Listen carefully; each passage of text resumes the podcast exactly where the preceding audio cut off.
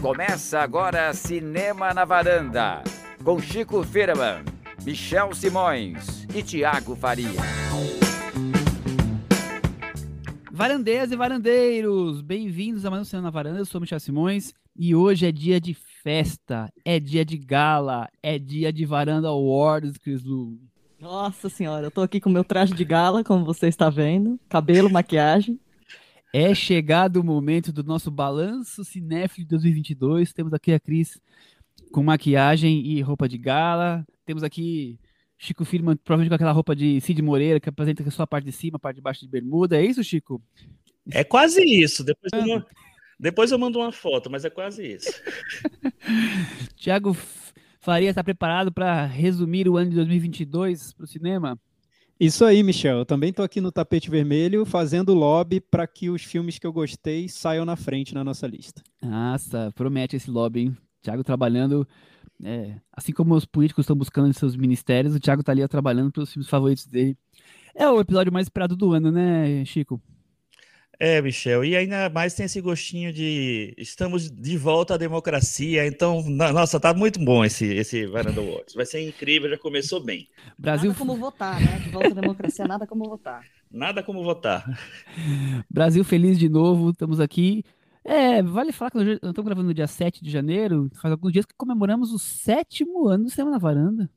Olha, Olha só. só. Estamos aí desde início de janeiro de 16, alegrando os podcasts, os ouvidos cinéfilos, digamos assim. Ô, Thiago, como foi o ano cinéfilo de 2022 para você, hein? Olha, Michel, foi um ano de.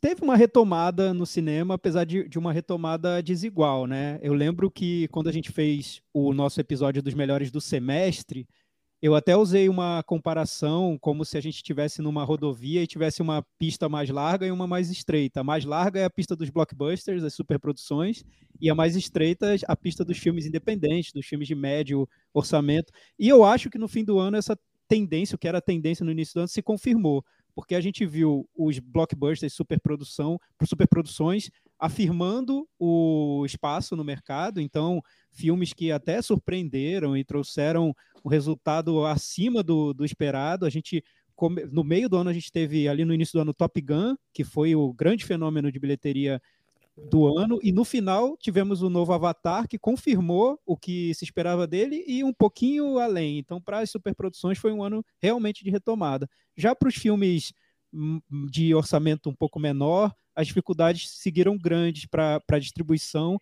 e para que eles fossem vistos no cinema. Mas, além disso, a gente teve uma série de lançamentos nos streamings que acabou suprindo essa falta que o circuito é, mostrou para esses filmes um pouco menores. Então, foi um ano de. Dá, dá para dizer que foi um ano de contrastes no cinema. É isso, Cris, esse ano de contrastes? O que você achou do ano cinéfilo de 2022? É, um ano ainda nessa pegada da, da retomada, sentindo o, o impacto do, do streaming. Eu até tentei fazer uma pesquisa informal com os meus seguidores para saber se as pessoas tinham ido mais ao cinema e do pouco que eu vi, elas foram Não, né? muito pouco. Então acho que tem tudo isso. Ainda estamos num clima de, de, de retomada, assim, de, de voltar, de entender qual é o papel do, do cinema como espaço e, e, talvez isso seja uma das explicações para a gente ver tantos filmes de cineastas uh, saudosistas com suas origens, né? A gente vai ter a estreia semana que vem aqui no Brasil do Fabelmans, que é mais uma dessa, né? Aquela sala de cinema iluminando o rosto da criança. Então, acho que tem, tem até isso. E para você, Chico, como é que foi o ano cinéfilo? É, essa, essa, essa última avaliação aí da Cris realmente tem tudo a ver. Acho que foi um filme de muito saudosismo, um ano de muito saudosismo, né, nos filmes. É, a gente teve o Licorice Pizza, que foi um filme que Paul Thomas Anderson voltou para a adolescência, o Apollo é, 10 e meio, o Richard Linklater voltando para a adolescência, vários filmes é, em que os cineastas voltam para suas origens, para sua infância, sua adolescência, para, sei lá, falar um pouco de si mesmos também. Eu acho que foi um esse, esse, período de pandemia fez a gente meio que repensar muitas coisas nas nossas vidas. Até por isso que algumas pessoas repensaram tanto que não voltaram para o cinema ainda. Mas as coisas acho que estão se, se encaminhando. Foi um ano de começar a colocar as coisas no lugar, eu acho, né?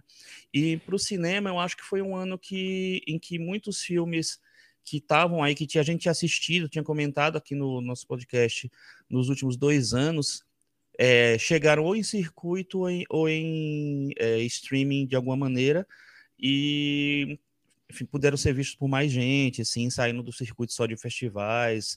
Então, foi um ano também de recu tentar recuperar, botar os filmes que, que, significativos que passaram nos últimos anos, é, estreando assim, finalmente como o Thiago falou, os blockbusters conseguiram voltar rapidamente a ter público, tanto que nós estamos vendo, é, tá aí, Avatar, mas não só Avatar, desde o Top Gun, né, é, bastante filmes com boas bilheterias, mas o, o, o, cinema mais alternativo, eu acho que o público ainda não voltou ao que era antes, e eu fico me perguntando como fazer, né, que, a, a resgatar esse público de volta às salas de cinema. Eu fui ao cinema várias vezes nos últimos meses, é, mas vejo as sessões muito vazias, então isso até, até nos, nos, preocupa, né? Porque a gente sabe que esses cinemas eles não vivem ah, assim com orçamentos super tranquilos, né? Eu acho que vivem orçamentos mais apertados e, e, e a falta de, de público é, pode acarretar numa redução de lançamentos, né? De, de, de cinemas que já fecham toda hora, fechar mais. Eu fico com a sensação que o, o grande público voltou para o cinema, mas esse pequeno público não, não voltou. A nossa querida Paula Ferraz, que, que nós precisamos voltar trazer ela aqui, é, fala que uma das principais razões seria baixar os preços dos ingressos, para atrair público. É, pensando assim, é melhor ter 100 pessoas pagando 10 reais do que ter 5 pessoas pagando 30. É, você vai ter um arrecadamento, arrecadação muito maior. É, não sei se, se é só isso ou se os streams ocuparam um espaço na vida desse público que que o cinema perdeu. Eu fiquei pensando, é, como vocês falaram, no segundo semestre talvez a gente tenha ficado mais ainda à vontade de voltar de vez aos cinemas, mas eu fiquei pensando, eu acho que eu estou indo muito menos ao cinema do que eu ia normalmente. Então eu mesmo já sou uma pessoa que vou bastante, que vejo muito filme, mas que a minha rotina não voltou ao que era 2018 2019, Thiago. Sim, eu concordo com você, Michel. Acho que teve uma mudança de comportamento que veio principalmente desse público cinéfilo, né, que costumava ver muito filme no cinema. Esse público dos blockbusters, das superproduções, que vai ao cinema como uma, uma forma de entretenimento mesmo, dentro da agenda de programas de entretenimento, esse público continuou indo. E, e é, é, bem interessante esse resultado do, do Avatar 2 e do Top Gun, principalmente do Avatar 2, porque Avatar 2 foi um filme lançado em 3D ou seja, o preço do ingresso é ainda mais caro e está tendo um sucesso enorme. Já virou a maior bilheteria mundial do ano, agora superou Top Gun, passando lá do, dos bilhões. E você se pergunta, é, essa, essa hipótese do público não estar indo ao cinema porque é caro, será que é válida mesmo, já que as pessoas estão se, dispondo a gastar esse dinheiro, essa dinheirama com, com Avatar 2? Ou será que foi uma mudança do, da maneira como o público cinéfilo está chegando aos filmes. Eu acho que a influência do streaming provocou essa virada. Muita gente está preferindo ficar em casa, pagar o, o, o, pacote de streaming, assistir a muitos filmes, muitos filmes interessantes, muitos filmes elogiados, mas em casa e não no cinema. Mas aí eu acho que tem um fator que a gente também aprendeu com a Paula Ferraz, que é que as pessoas uh, deixam para ver no cinema um filme que elas achem que elas têm que ver no cinema. E o Avatar, ele traz esse conteúdo de ser um filme ah, esteticamente muito uh, surpreendente. Então, ah, então talvez é férias, então talvez esse eu, eu vá para o cinema. Não vou ficar vendo no streaming. Talvez, mesmo sendo caro, ele seja esse eleito do ano, esse um filme com o qual eu vou gastar dinheiro, vou comprar uma pipoca. Talvez isso ajude a explicar. Sim, são poucos filmes, né, Cris, esses eleitos. E geralmente são esses grandes filmes, né? O Top Gun. O Top Gun acho que também veio com esse formato de, de você precisa ver na tela grande, porque senão o efeito não vai, vai ser o mesmo. E Avatar, não, não precisa nem dizer, né? Quem não viu o filme no cinema vai, vai ter visto um outro filme. É, é, é, é basicamente isso também. É, e eu acho também que tem, só para para a gente voltar para essa história dos filmes menores, eu acho que tem que talvez esse movimento né, dos, dos blockbusters terem voltado a atrair as pessoas para o cinema. No, na questão dos filmes menores, dos filmes independentes, eu acho que isso aconteceu nos festivais, porque, por exemplo, na mostra de cinema de São Paulo, é, eu vi muitas sessões muito cheias com filmes que eram hitzinhos do, do momento. Então, por exemplo, eu assisti o After Sun, foi o primeiro filme que eu vi na mostra, é, numa sessão super cheia. E isso aconteceu algumas vezes. Então, talvez para o público do cinema, é, o, que o, o que a Paula fala que as pessoas estão esperando um filme para ir, ir, ver um blockbuster no cinema, o público do cinema está esperando talvez a mostra ou um festival para, para assistir alguns filmes, em, em vez de esperar eles estrearem. Então, acho que talvez pode ser um movimento também que tenha, tenha tá, esteja rolando aí. Acho que enquanto, sei lá, lança um blockbuster por semana, é, e aí a pessoa não escolheu dessa semana, pode ser que escolheu da outra, a gente tem dos filmes alternativos 10 lançamentos, 8 lançamentos. Então, você teria mais idas ao cinema, entendeu? E por isso Sim. que eu acho que os cinemas estão mais vazios, que, porque quem ia três, quatro, cinco vezes no cinema na semana não está indo, está indo uma, escolhendo só um, e com isso é, a quantidade de filmes lançados está disputando um público muito menor, né? Então eu acho que talvez esteja aí esse, esse ponto. É, a gente tem muito um leque muito maior de, de alternativo, mas sejam poucas salas, né? Mas é, a quantidade de filmes é, é maior, é mais diversa, e aí você pulveriza o pouco do que está sendo usado. Talvez tenha muito a ver com a questão do orçamento, talvez tenha muito a ver com a questão de, do, dos streamings, mas talvez esteja uma terceira questão que é, eu acho que boa parte das pessoas deixou de lado o hábito de cinema, os dois anos, aí dois anos e pouco em casa, é, a ida ao cinema foi uma coisa que talvez tenha saído do, do da rotina do, do público, e aí recuperar isso, acho que é o mais difícil de todos. E os filmes, hein, seu Thiago? Foi um ano bom para o cinema? Em é, filmes? E aí, aí que vem o contraste que eu tava falando, Michel, porque foi o ano mais difícil para montar a minha lista de melhores do Varanda Awards. De longe. Eu, eu, não, eu não lembro quantos anos a gente já faz o, o podcast, Michel? Sete? Deve ser o sétimo Varanda 8, Awards. 9, 10, 15. Não, não enfim, Imagina ser o sétimo Varanda Awards. Ah, então, nesses to todos esses anos, é, 2022 para mim foi mais difícil para fazer a lista de melhores. Por quê? Porque a gente teve muito lançamento em streaming, muito lançamento que estava represado dos anos da pandemia acabaram saindo em 2022. Então, o, o, contraste que eu vejo é esse. Foi dificílimo fazer a minha lista de melhores, muitos filmes nas menções honrosas, por exemplo, mas foi um ano que eu fui muito pouco ao cinema. Então, é, tá aí. Na, a minha experiência acho que resume um pouco a, a, experiência de quem é cinéfilo nesse ano. Poucas idas ao cinema, mas muitos filmes que foram interessantes, muitas descobertas, muitos filmes que chegaram de alguma maneira ao Brasil. Não necessariamente no nosso circuito de exibição, mas também nos streamings. E você, Chico, foi um bom ano cinéfilo? Bons filmes? Foi um bom ano. É engraçado que eu sempre faço a minha listinha dos filmes que eu vi no ano. Você também faz, não todo mundo faz. É, filmes que a gente viu pela primeira vez no ano, que às vezes a gente viu em, é, nos festivais e tal, que eles não entraram ainda. E no Varanda Awards a gente tem que fazer essa adaptação para os filmes que estrearam oficialmente nos streamings ou nos cinemas. E são, são listas de diferentes, né? Tem filmes que eu vi há dois anos que entraram agora. Então, na, na nessa transição para ver os filmes que realmente estavam eram significativos para mim e para montar meu top 10, principalmente, realmente foi difícil. Eu tinha bastante filme que eu, é, eu colocaria no top 10 que, enfim, vão entrar nas 50 menções em rosas, porque agora a gente tem que adotar o sistema do Thiago, né? Viu? É, é a minha vingança esse ano. Vocês vão, vocês vão ter que me engolir esse ano. Você também teve sofrimento que vai dar um golpe também e fazer esse top 30? cheio de duplinha aqui nessas categorias do Varanda ah. com muitas menções honrosas e desonrosas. promete, promete. Desonrosas é o que mais queremos ouvir. Eu, eu vou. Daqui a pouquinho eu vou fazer uma coisa que eu nunca tinha feito, que é resgatar os filmes que ganharam todos os Varanda Awards. vou, vou resgatar eles. Mas ah, antes eu queria. Legal.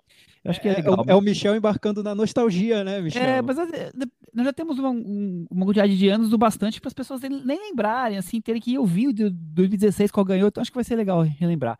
Mas antes, até para finalizar esse, esse início aqui, antes dos prêmios, é, o, o, Chico lembrou bem, a gente já falou sobre isso, mas acho que talvez uma das coisas mais marcantes, assim, em temas que se repetem, porque às vezes você olha para um ano e você vê um tema que se repete muito, né? Sei lá, teve uma época que teve muito filme de imigração ilegal na Europa, sabe? Coisas assim, guerra, da, guerra do Afeganistão. E eu acho que foi um, um ano que está aí, finalizando com o que acabou de levantar, que, o, que vai estrear nos próximos dias, foi um ano de filme de memória dos cineastas. Mas também, eu queria saber de vocês se foi um ano em que a Marvel deu sinais de cansaço da sua fórmula, porque eu não vejo mais o mesmo entusiasmo. Talvez porque essa nova, nova é, saga de personagens não seja tão, tão grandiosa quanto os anteriores. Chico, eu tô, eu tô muito errado? Não, não, você não tá, não. Acho que os filmes continuam fazendo muito dinheiro e tal, mas é, na verdade, acho que nessa, nessa fase 4 né, dos filmes da Marvel, é, ainda não emplacou, ainda não tem um grande filme que as pessoas chamarem de seu. É, tem muitas críticas mesmo, Pantera Negra 2 não foi tão bem recebido assim, enfim, tivemos vários empecilhos, né, obviamente, no, em relação a esse filme, mas é, não foi um filme tão bem recebido assim, o, e os outros é, que compõem essa fase nova também não empolgaram tanto quanto nos últimos, no, enfim, na fase 3, nos últimos casos. E é curioso, né, Chico, que eu acho que são, tivemos nesse ano dois heróis que costumam a ser mas costumam agradar um pouco mais a crítica, vamos dizer assim, que é o Doutor Estranho e o Pantera Negra, que tiveram filmes anteriores que foram muito bem sucedidos e, e esses, em, pelo menos, né, em termos de recepção como, como filme, pela crítica, já não, não empolgaram tanto. Então, acho que é um, um fim de ciclo, a Marvel vai ter que se ajustar mesmo. Eu sinto, por exemplo, que a DC, abre aspas, ganhou com o Batman, pelo menos no quesito crítica, né? Então, Ganhou total, assim, o Batman sendo muito lembrado nas listas de fim de ano e tal. E é, é, é, bom lembrar, né, que a partir desse ano a DC muda totalmente, vira totalmente a chave, porque o James Gunn, que fez os, os Guardiões da Galáxia e, e fez também o Esquadrão Suicida na DC, assumiu o comando criativo da DC, né, com mais um outro cara que eu não lembro o nome agora, e eles estão é, reestruturando todo o universo da DC no cinema. Então eles vão começar meio do zero. O Superman não vai ser mais o Henry Cavill. A Mulher Maravilha está sob júdice ainda. O próximo filme dela já foi meio cancelado. Não, não, não deve ser pelo menos do jeito que seria. Não se sabe se o Jason Momoa continuou como Aquaman. Vamos, muita coisa vai mudar. O, o, o próprio James Gunn está escrevendo alguns roteiros e tal. Então a gente não sabe exatamente como, como vem aí, mas pelo menos tem o interesse da DC em fazer uma coisa mais é, coesa, né, mais concisa e apostar mais nos, nos heróis, enfim, no, no, universo compartilhado de uma outra maneira, talvez como a Marvel. E como a Marvel está nesse, nesse momento um pouco mais frágil, vamos dizer assim, eu acho que esse ano vai ser um pouco melhor da Marvel, mas enfim. Você falou do Pantera Negra e do Doutor Estranho, mas tivemos também o filme do Thor, que foi uma porcaria, muito é, não, mas é ruim. que o Thor a gente já não espera nada, né? mas enfim, é isso, eu acho e que teve tem, Eternos esse ano, não foi? Esse ano foi no passado? Não, Eternos foi no finalzinho de 2021. 2021. É, tá. bem no final. É, que eu gostei, é, apesar de não, o povo ter odiado. Mas ele não clamou assim, né? Não foi, não foi que nem um Vingadores, um Não, é, ferro, é, porque o que... Eu até acho que é um movimento meio natural, porque assim, você para de, de falar do Capitão América, do Homem de Ferro, de, enfim, de atores, de personagens muito conhecidos, para falar de personagens um pouco menos conhecidos e isso eu acho que muda um pouquinho a perspectiva do público. Assim, a Marvel estava achando que tá, qualquer personagem ia emplacar porque é Marvel. E não foi bem assim.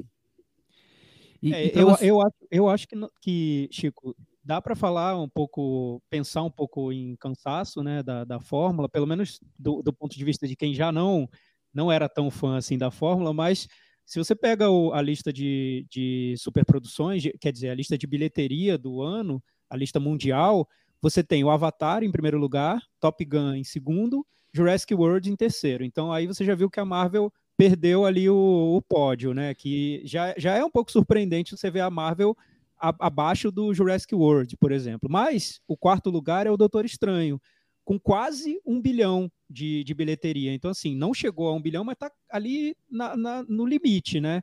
Então, assim, dá para ser interpretado como um momento de transição, talvez, mas o sucesso dos filmes da Marvel ainda é Continua.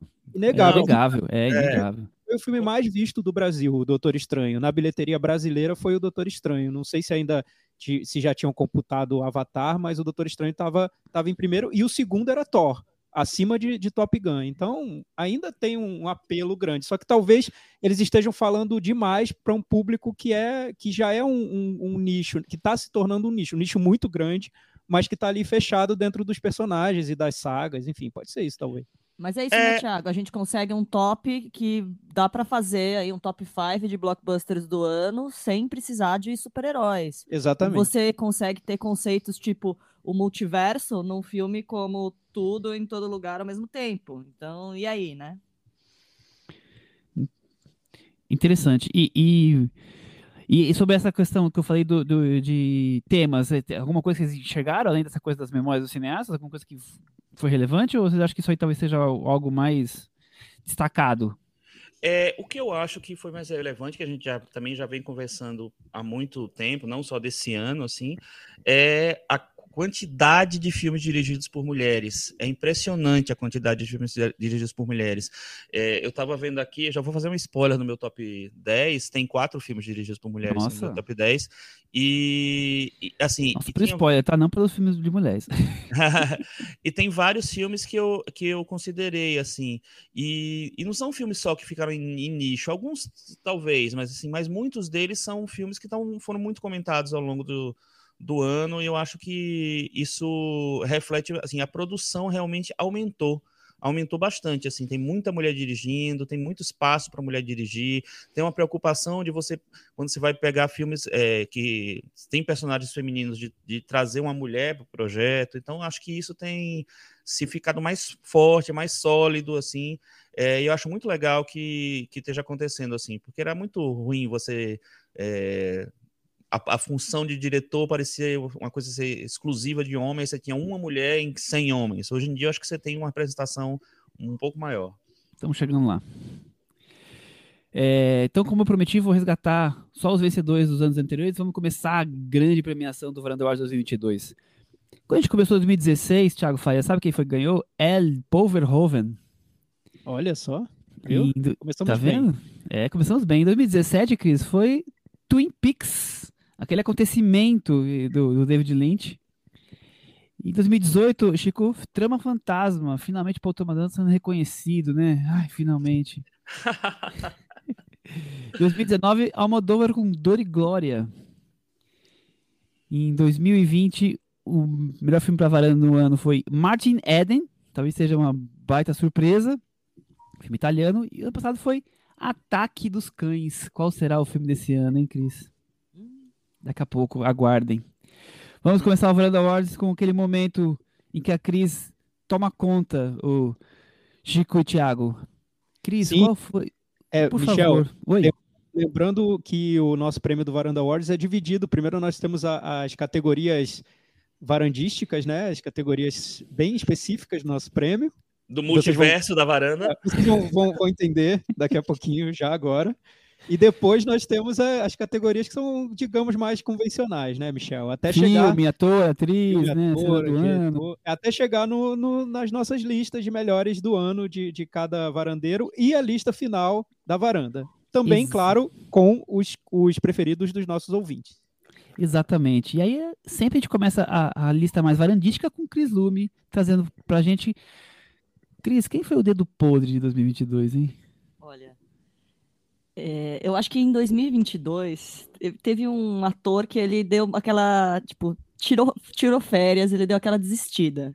Que nem, que nem o, o, o, Tom Cruise em algum momento deu aquela, deu aquela, vou, vou dar aquela desistida um pouco. Cansei. É, é, só que é assim, né? O Tom Cruise quando deu aquela desistida, quando ele, ele cansou, ele resolveu salvar o cinema. Já o Brad Pitt decidiu fazer esse ano, depois de ter feito um ano de 2019 com Era Uma Vez em Hollywood e Ed Astra, foi fazer o Trem Bala e o Cidade Perdida. Inclusive com as mesmas pessoas, né? Com participação do Shannon Tatum e da Sandra Bullock em papéis uh, de tamanhos diferentes, diferentes nos, nos, filmes. Mas eu achei que ele tava meio... Caprichou, né? Meio caprichou, caprichou assim. Foram duas escolhas bem... É, vocês têm algum comentário sobre o dedo podre que, que escolheu? É, eu acho que o Brad Pitt podia pensar um pouco melhor na carreira dele, né? Mas enfim, mas ele tá no Babylon, né? Que vai estrear agora já em janeiro. Isso, que eu acho que é a retomada desse. Não, então agora esse ano vamos trabalhar. Tomara. É, É, então, Cris, aí, aí eu acho que você talvez tenha acertado sem perceber, porque o Babylon tá sendo muito criticado. Criticado. Então pode já É. ser um, um outro dedinho podre aí do Brad Pitt. É, no- aí, aí já é aquela vontade de retomar, mas aí você já fez, atraiu tanta coisa ruim que a energia não tá boa e tal e tal. né?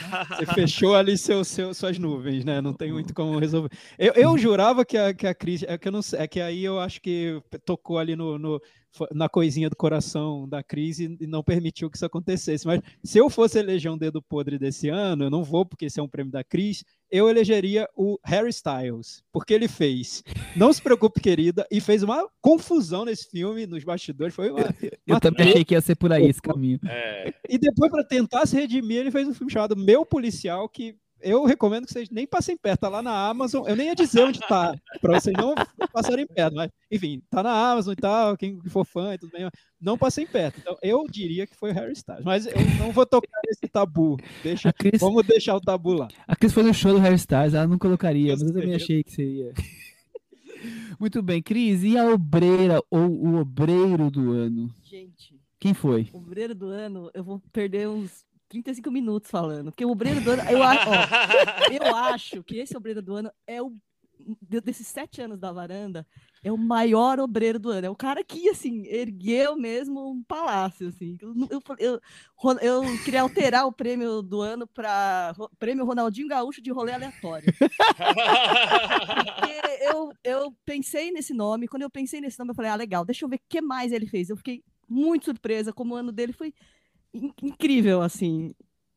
O prêmio Obreiro do Ano vai para. Não, e, eu- e, é- e mais surpreendente ainda, é um cara que, assim, tava meio apagado. E que a gente não, não via muito e tal, e sei lá, e que poderia ter caído num ostracismo, estilo Matt Dillon da vida, assim, é um, eu quero um rostinho dos anos 80, que eu vi num dos últimos filmes que eu vi no ano.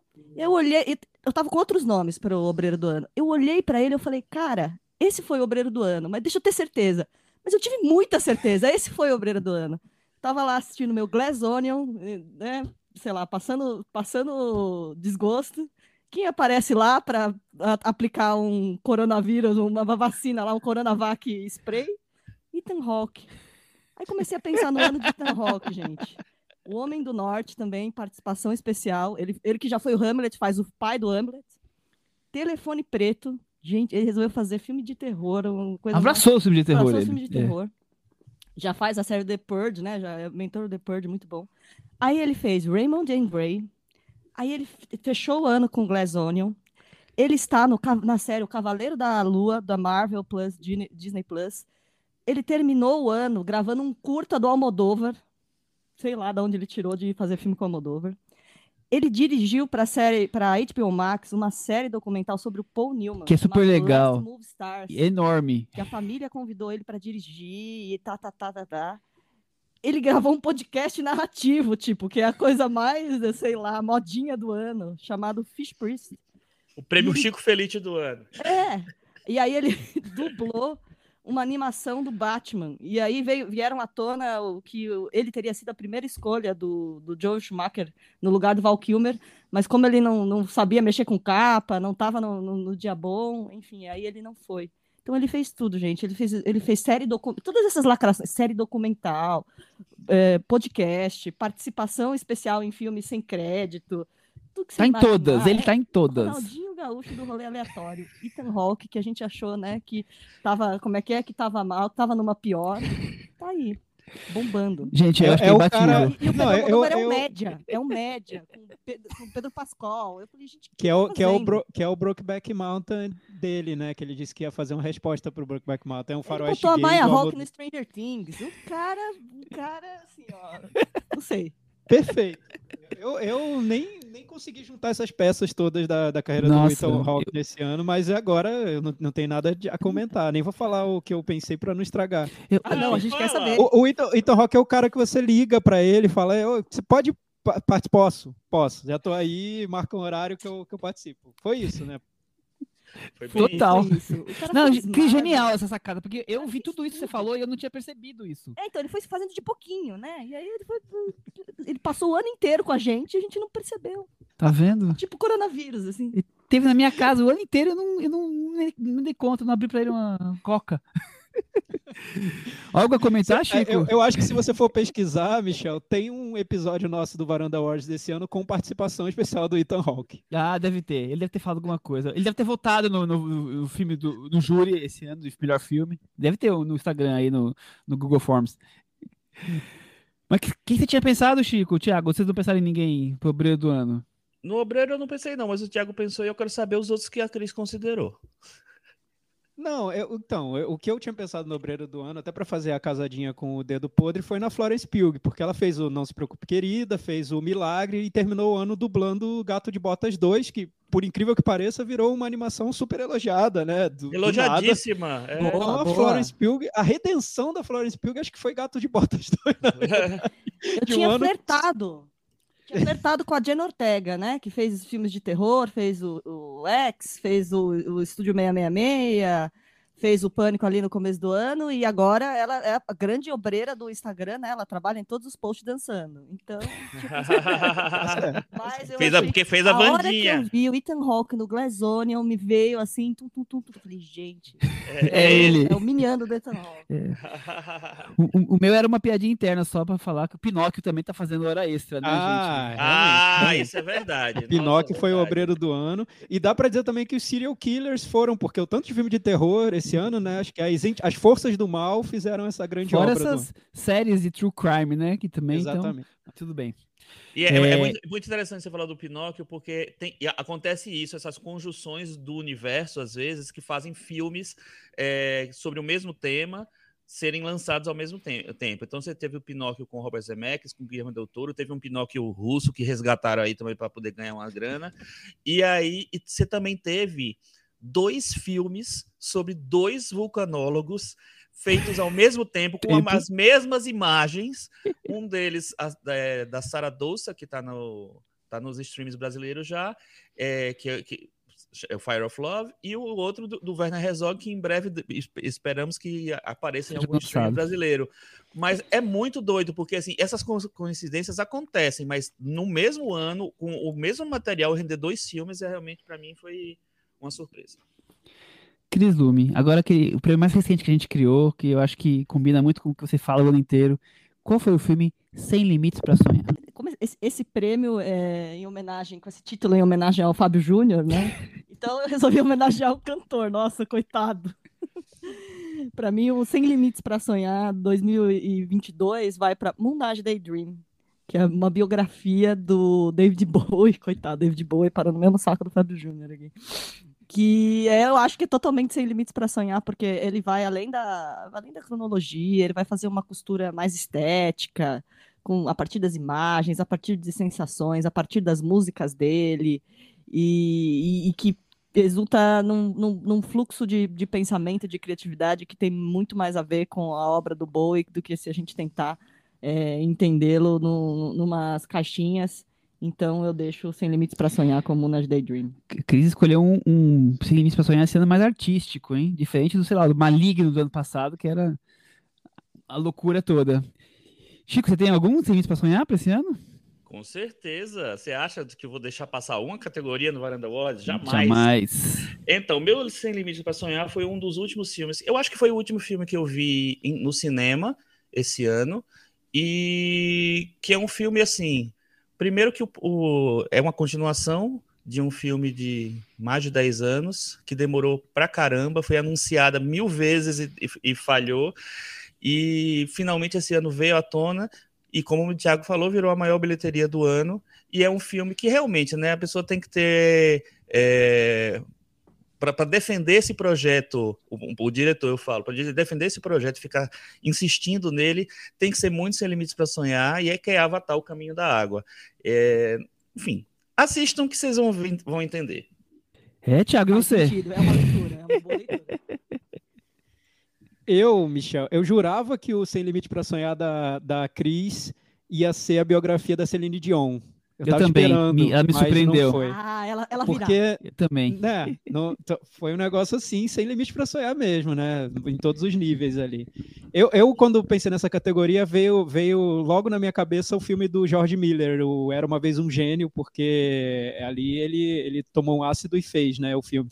Mas tem, tem um filme que, é o, que eu acho que aí é mais indie um pouco, mas como ele ficou disponível agora no, no Brasil, vocês vão poder encontrá-lo por aí. É que eu vou dizer que, que ele é sem limite para sonhar, mas eu não quero dar spoiler do filme, porque é um filme de terror. Mas é assim, é um filme sem limite para sonhar. Com certeza, assim, vai na fé. Se você gosta de filme de terror, veja, porque também é interessante. Ele chama Resurrection. É isso. Eu não vou falar mais nada para não dar spoiler. Muito bem, é, é super bem lembrado esse, esse título. É, eu lembrei de outros aqui que eu queria destacar. O, George Miller era um deles. O Carro Rei, é, dando um, um exemplo brasileiro de Sem Limites para Sonhar. O Ambulância também é um filme bem sem limites para sonhar. Agora, para mim, o, o grande filme que é pop, rock, é reggae, é pop, é o Papa, pirou Meu... RR, né, gente? Tem tudo ali. Ah, esse é bem sem limites para sonhar Sem mesmo, é sem verdade. limite pra sonhar. É, Realmente, É. Michel. Acho que Eu acho que ele tá ali se enquadrando muito bem no Sem Limites para Sonhar. Bom, vamos então agora saber qual é a surpresa do ano. Tiago Faria, qual foi a surpresa do ano para você? É, então, agora a gente entra no- nos prêmios que eu, que eu fiz assim. Eu, eu coloquei vários candidatos ao prêmio e tem o vencedor, tá? Porque é muito filme, como eu disse, eu não quero deixar nenhum de fora. Então, assim, surpresas do ano. O RRR, como disse o Michel, eu acho que foi uma, uma surpresa do ano. Um filme que, aliás, é uma, é uma superprodução. deve- é dá para dizer que é um blockbuster do ano e foi lançado na Netflix. Então, é, é o perfeito cruzamento dessa, dessas tendências de blockbuster e de, e de streaming no ano, porque é um blockbuster lançado na Netflix. Surpresa, ninguém esperava nada dele e virou um fenômeno do ano. O Top Que Gun, pode acho- ser, pode ser indicado. ao Pode ser até indicado ao Oscar, né? Então, o Top Gun Maverick, eu acho que foi uma surpresa do ano, porque muita gente estava esperando até que fosse um fracasso, né? O Tom Cruise ressuscitando uma franquia dos anos 80 e ele mostrou que nada disso, estava tava muito em forma e o filme foi um sucesso. Outra, aí, mais a o, que, o filme que eu vou colocar como o que eu acho que foi a grande surpresa do ano, por ter sido de uma di- diretora estreante, que apareceu quase do nada e colocou o filme para disputar uma, uma, uma competição paralela do Festival de Cannes, é o After Sun, que virou um, um fenômeno cult, principalmente agora no, no fim de 2022, e, enfim, e com certeza vai aparecer também na, na nossa lista de melhores. Muito bem, After Sun, filme escocês. O, melhor, o surpresa do ano pro Chico, pro, pro Thiago. Chico, e você? É, o meu filme de Sem Limites para Sonhar. oh, não, Sem Limites para Sonhar. Minha Já passou. surpresa do ano é. Eu ainda tô retrô, eu tô no multiverso ainda. É, a minha surpresa do ano, eu pensei em várias, assim, porque dá, dá para pensar nessa categoria de várias maneiras, né? Então, eu usei um filme que eu realmente não estava dando nada. O Thiago tinha comentado sobre ele no começo do ano. É, eu não estava dando nada, aí eu fui viajar, aí não tinha nada para assistir, só filme velho no avião. Aí eu disse assim, putz, o que, é que eu vou ver? Ah, vou ver esse daqui, né? Vai que. Enfim. E eu adorei o filme, achei muito bom o filme, que é o filme do Steven Soderbergh, Kimi, alguém está escutando, com a Zoe Kravitz. Um filme sobre pandemia, um filme muito legal, divertido, inteligente, assim, leve. E que para mim foi uma surpresa, porque fazia tempo que o, o Soderbergh não me empolgava quanto com o filme. Já me empolgou muito há muito tempo, mas não fazia muito tempo que, não, que eu não conseguia ser tomado por um filme do Soderbergh. Muito Então, pra mim, bem. foi surpresa. Surpresa do ano pro Soderbergh, é isso aí. É, Gente, calma, aguardem. Vai parar, é isso, mas eu preciso dizer pra vocês que a minha surpresa do ano é o mesmo que o Sem Limites pra Sonhar, é RRR, porque ele invadiu a minha TV, dominou meu coração, eu fiquei muito Olha! surpreendido com tudo isso, e eu não esperava, eu, eu sou daqueles que tem preconceito com filme indiano, vejo pouco, mas esse realmente me arrebatou e pra mim foi uma grande surpresa. Kizumi, e você? Pra mim, eu vou até ser rápida, porque é uma coisa que a gente já falou aqui. A surpresa do ano foi ver três filmes de Pinóquio no mesmo ano. Eu acho que isso tem uma explicação. Eu acho que a gente vive essa era da, da pós-verdade, da fake news, né? Então as pessoas quiseram resgatar um mentiroso raiz, né? Mas com muita verdade. Literalmente raiz, né? Exato. Mas pra mim a surpresa foi ver esse, esses Ainhas do, do Pinóquio. Tá vendo? A Cris, a Cris participa pouco da varanda, porque ela acaba não vendo tudo no mesmo tempo que a gente vê. E aí ela faz esse show, pessoas- os ouvintes só querem saber dela e não da gente. E tá certo. Próximo prêmio. Toda unanimidade é tola. Eu vou eu começar dessa vez, já que eu tenho ficado pro final por enquanto. Vou começar com A Lenda do Cavaleiro Verde, que eu achei um ó, esse filme tá cheio de gente gostando. Estreou nos streams, né? Thiago, e você? É, então, entramos nos prêmios polêmicos do, do Polêmica. É, porque até agora tava, a gente estava em ritmo de festa, né? Surpresa, sem limite para sonhar, e agora vem aqueles prêmios que Que a gente vai um pegar inimigo, incômodos. né? É, vai ser um pouquinho incômodos, né? E a gente já, já começa pelo que eu acho o, o, o pior de todos, que é o toda unanimidade é tola, que é a gente vai é, gongar os filmes que muita gente gostou e que a gente, por acaso, achou que não, não merecia Tem que ter coragem. né? É, Tem que ter merecia coragem. não merecia tanto confete. assim. Eu, eu, eu, eu admito, Michel, que eu pensei na, na Lenda do Cavaleiro Verde, porque é um filme daqueles que eu acho que são tão, assim, pomposos, mas que você vê que, que é tudo meio truque, né? E, enfim, não- também não gosto, eu, eu tenho que admitir. E olha que eu achava o diretor interessante, mas esse filme, para mim, deu, deu uma, uma afastada. Bem, o Toda Unanimidade é Tola, eu vou, vou pegar a, a menção honrosa, que é um filme que eu acho que é bom, é digno, só que pelo tanto de, de repercussão que ele teve e até o, tudo que pode ainda acontecer com ele, os prêmios que ele pode ganhar, e assim, eu, eu nem tô aqui guardando nenhum rancor futebolístico, porque eu não sou tão fã de futebol. É o filme Argentina 1985, que é assim, é digno, o tema é atual, é relevante, mas para tudo que estavam falando sobre ele, eu me decepcionei um pouco quando eu vi. Olha, Mas temos a primeira, o primeiro empate. Falando em futebol, temos o primeiro empate, então, porque eu também votei em Argentina 1985. Ah, Thiago. olha só, vão dizer, achar- vão dizer que é recalque, Cris. É, é não, mas é a me- a mesma coisa. Eu acho que tem essa questão de, por, por ser um filme que trata de um tema muito nobre, democracia, a luta pela, né? As pessoas ficam com uma tendência a ficar com medo de, de criticar um pouco, né? Então, Ah, sim, é, é porque é, é, é, mas é verdade, é, o tema é, é grandioso, é, é muito importante, é muito, muito atual, né? Então, o filme tanto faz, o tema é muito atual. Mas para mim, eu toda unanimidade é tola. Eu, eu ia falar um pouco sobre esse filme antes, porque eu acho que foi um dos grandes fenômenos do ano mesmo. É incontornável, não tem como você falar de 2022 sem falar sobre esse filme, como não tem como você falar de 2022 sem falar sobre RRR, sem falar sobre Top Gun tudo em todo lugar ao mesmo tempo, que é o filme que muita gente ama, é o, é o coisinha de cora do coração de muita gente. Então, por favor, não me odeiem. Mas, se vocês quiserem saber por que eu acho que é, que é uma unanimidade que eu não, não levo tanto em consideração assim, ouça o episódio sobre o filme. Mas, assim, se você gostou do filme, não ouça também. Você, você, você vai, vai escolher. Enfim, eu acho que é muito, muito truque para pouco filme. Bom, aqui já falou do Argentina 85. Chico Firma, e você? O meu filme, todo nu- unanimidade é tola, é tudo em todo lugar ao mesmo tempo.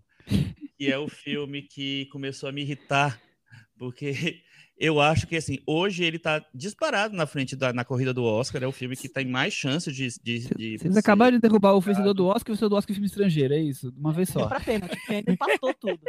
Então, mas, o- mas o Não, a prêmio é não toda unanimidade. É to... A tô gente tá falando sobre brincando. unanimidades, então Claro. faz sentido, né? A Argentina É, não uma vai ganhar. A Argentina não vai ganhar, não, Oscar, eu acho. Mas o, o tudo em todo lugar ao mesmo tempo, eu acho assim. Eu, eu entendo as pessoas gostarem. Eu acho que é um filme que tem vários, vários méritos. Tem um, um elenco muito legal. É, é- é- estrelado por um elenco asiático, né, que dá, que dá uma. é, a- abre um espaço tal. Se a gente assistia o, o Ki Hui Kwan falando, é, ganhando prêmio lá do, do, do Gotham, você vai se emocionar com o discurso dele. É, é um filme divertido para alguns. É um filme que eu acho que tem que mexe com a coisa, que, que pega um conceito da Marvel e, e usa de outro jeito e tal. Mas, sinceramente, eu, eu não acho que é para isso tudo. Eu acho que é um filme meio bobo, eu não acho que é um que ele vai muito além, não. Eu respeito quem, quem gosta do filme, e, é- e tem muita gente que gosta muito, é, como o Diago falou, muito coisinha do coração para várias pessoas, mas eu acho que foi um pouco demais. Eu acho que foi um filme que soube aproveitar o momento, né? De um jeito que talvez ele nem esperasse, né? Ele trouxe esse conceito que veio do. do já estava fazendo muito sucesso com os filmes da Marvel, principalmente com o Homem-Aranha, essa história do, do multiverso. Trouxe essa ideia, trouxe a questão da representatividade também dentro, da, dentro do, do conceito do filme. É distribuído por uma distribuidora que é super cult no momento, a A24, que tem um esquema de, de marketing e distribuição que faz muito sucesso, porque eles sabem usar muito bem redes sociais. Então, assim, juntando tudo isso com o filme, deu num, num, num dos grandes fenômenos do ano. E, enfim, não tem como evitar, tem como gostar, tem como não gostar, mas evitar é meio difícil. Pois é, a gente não foi muito fã, vocês até criticaram muito mais, então ele está aí muito bem resgatado. Toda unidade é tola. Agora vamos olhar para os nossos ouvintes, né? Vamos olhar para quem são o motivo da gente estar tá aqui gravando. Vamos resgatar o prêmio Henrique Miura, que está cada ano mais nos abandonando, desaparecido. Ele, passa... ele ganhou ano passado, o Henrique Miura ganhou o prêmio do seu próprio nome, que é uma homenagem a todos os nossos ouvintes, partindo por ele de ter seus comentários mais sagazes possíveis. Mas esse ano, Henrique Miura foi uma figura desaparecida no podcast, tá? Eu, eu resgatei os episódios, teve acho que um comentário dele, mas temos outros que estão aí tão bem quanto em, em comentários. Então eu queria saber é, da Cris Lume qual é o seu prêmio Henrique Miura de 2022. O, o meu prêmio Henrique Miura vai para o Jackson, cujo arroba é arroba Jacozão. Eu fiquei com um pouco de medo aqui, eu acho que é uma pegadinha, mas tudo bem, já li. E é um textão, é muito grande, mas é falando sobre a experiência dele a partir da varanda, como isso acabou trazendo fisicamente para a Mostra de Cinema de São Paulo.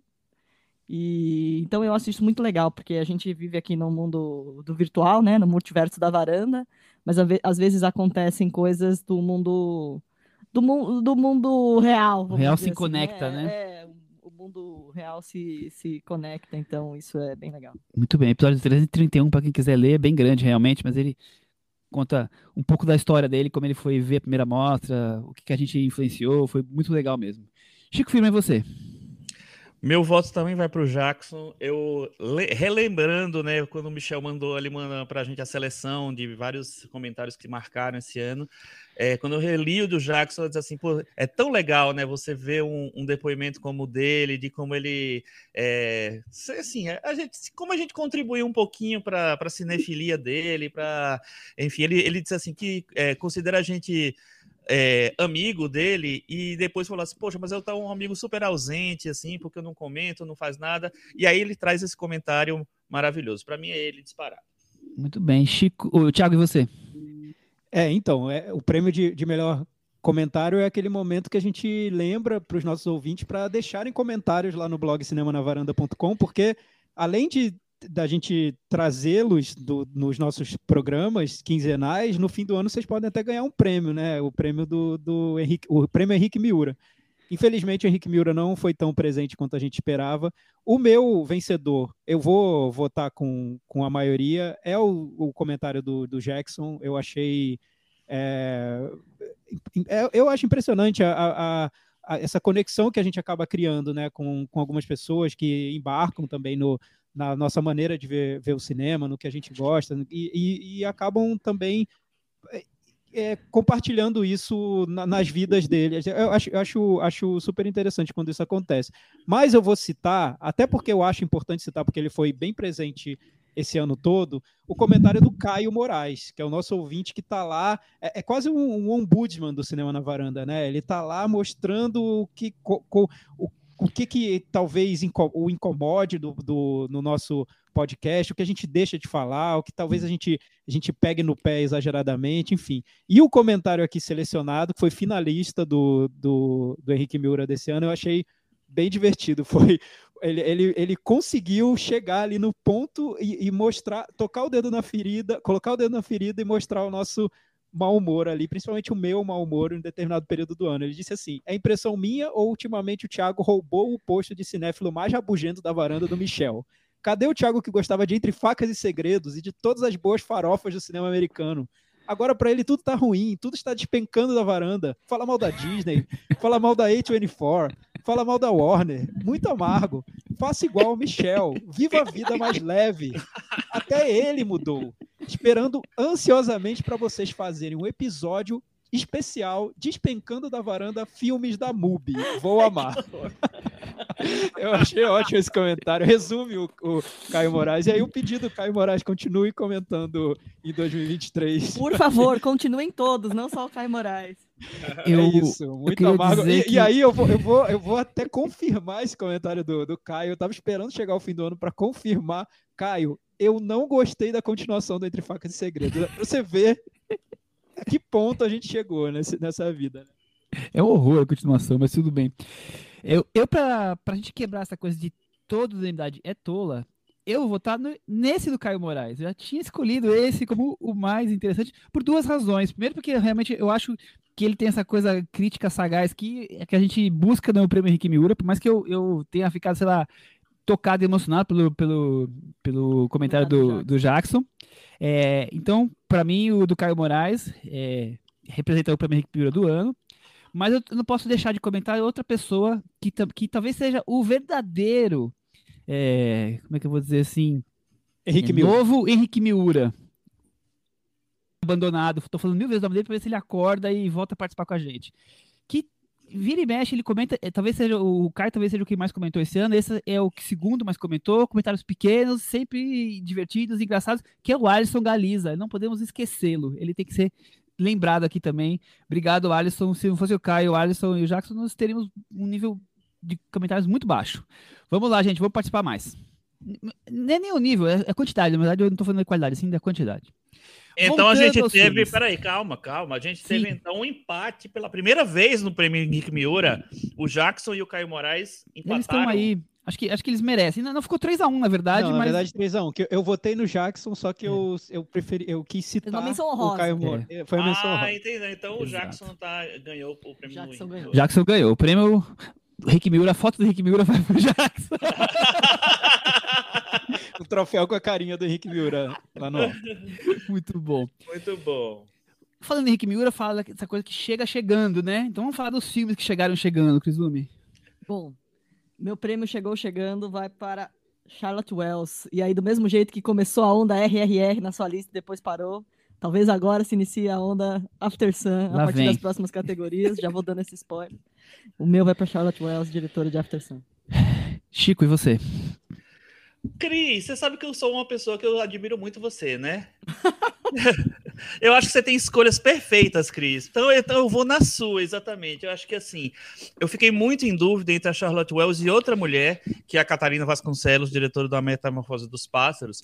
E aí eu fiquei pensando assim, mas quem chegou chegando mesmo, que arrasou assim no fim do ano, que, que todo mundo começou a a prestar atenção no filme dela, se emocionar com o filme dela, foi a Charlotte Wells. Então, para mim, Charlotte Wells por After Sun. Vocês sabem que é, eu, eu sempre acompanho os festivais, leio as críticas e vou anotando os filmes que eu mais quero ver, né? É, crio um, um, ranking das expectativas e tudo mais. É o meu jeito de acompanhar. E o After Sun era o filme que eu mais queria ver esse ano. É, na hora que eu comentei isso com o Thiago e o Chico, eles, nossa, então nós vamos ter que ver esse filme, já íamos ver agora então, não sei o quê. Exatamente, e... que você é influência pra gente, é, Michel. É, que, que bom. Antes de virar feliz. modinha. Fico feliz. É, eu tô bem dizer... antes de virar modinha. Bem antes de virar é modinha. Bem a gente tá de, tá de testemunha aqui. Michel trouxe After Sun. Não, Michel trouxe After Sun. Acho que o filme ainda tava na montagem. Foi muito antes. Muito Absurdo. antes. Muito antes. Tô querendo dizer isso porque eu, eu nem coloquei After Sun no meu top 10, é, eu nem sou esse fã, mas pelo que eu já tinha lido, ele vinha chegando, e é um filme pequeno, né? Passou inclusive a semana da crítica, nem foi nas principais é, mostras é, de Cannes. Então eu dou meu prêmio para After Sun por isso tudo, porque ele realmente saiu do, de um lugar pequeno da vida dessa, dessa diretora, um filme que de baixo orçamento, que passou numa mostra pequena em Cannes, e olha o, o ponto que ele chegou, né?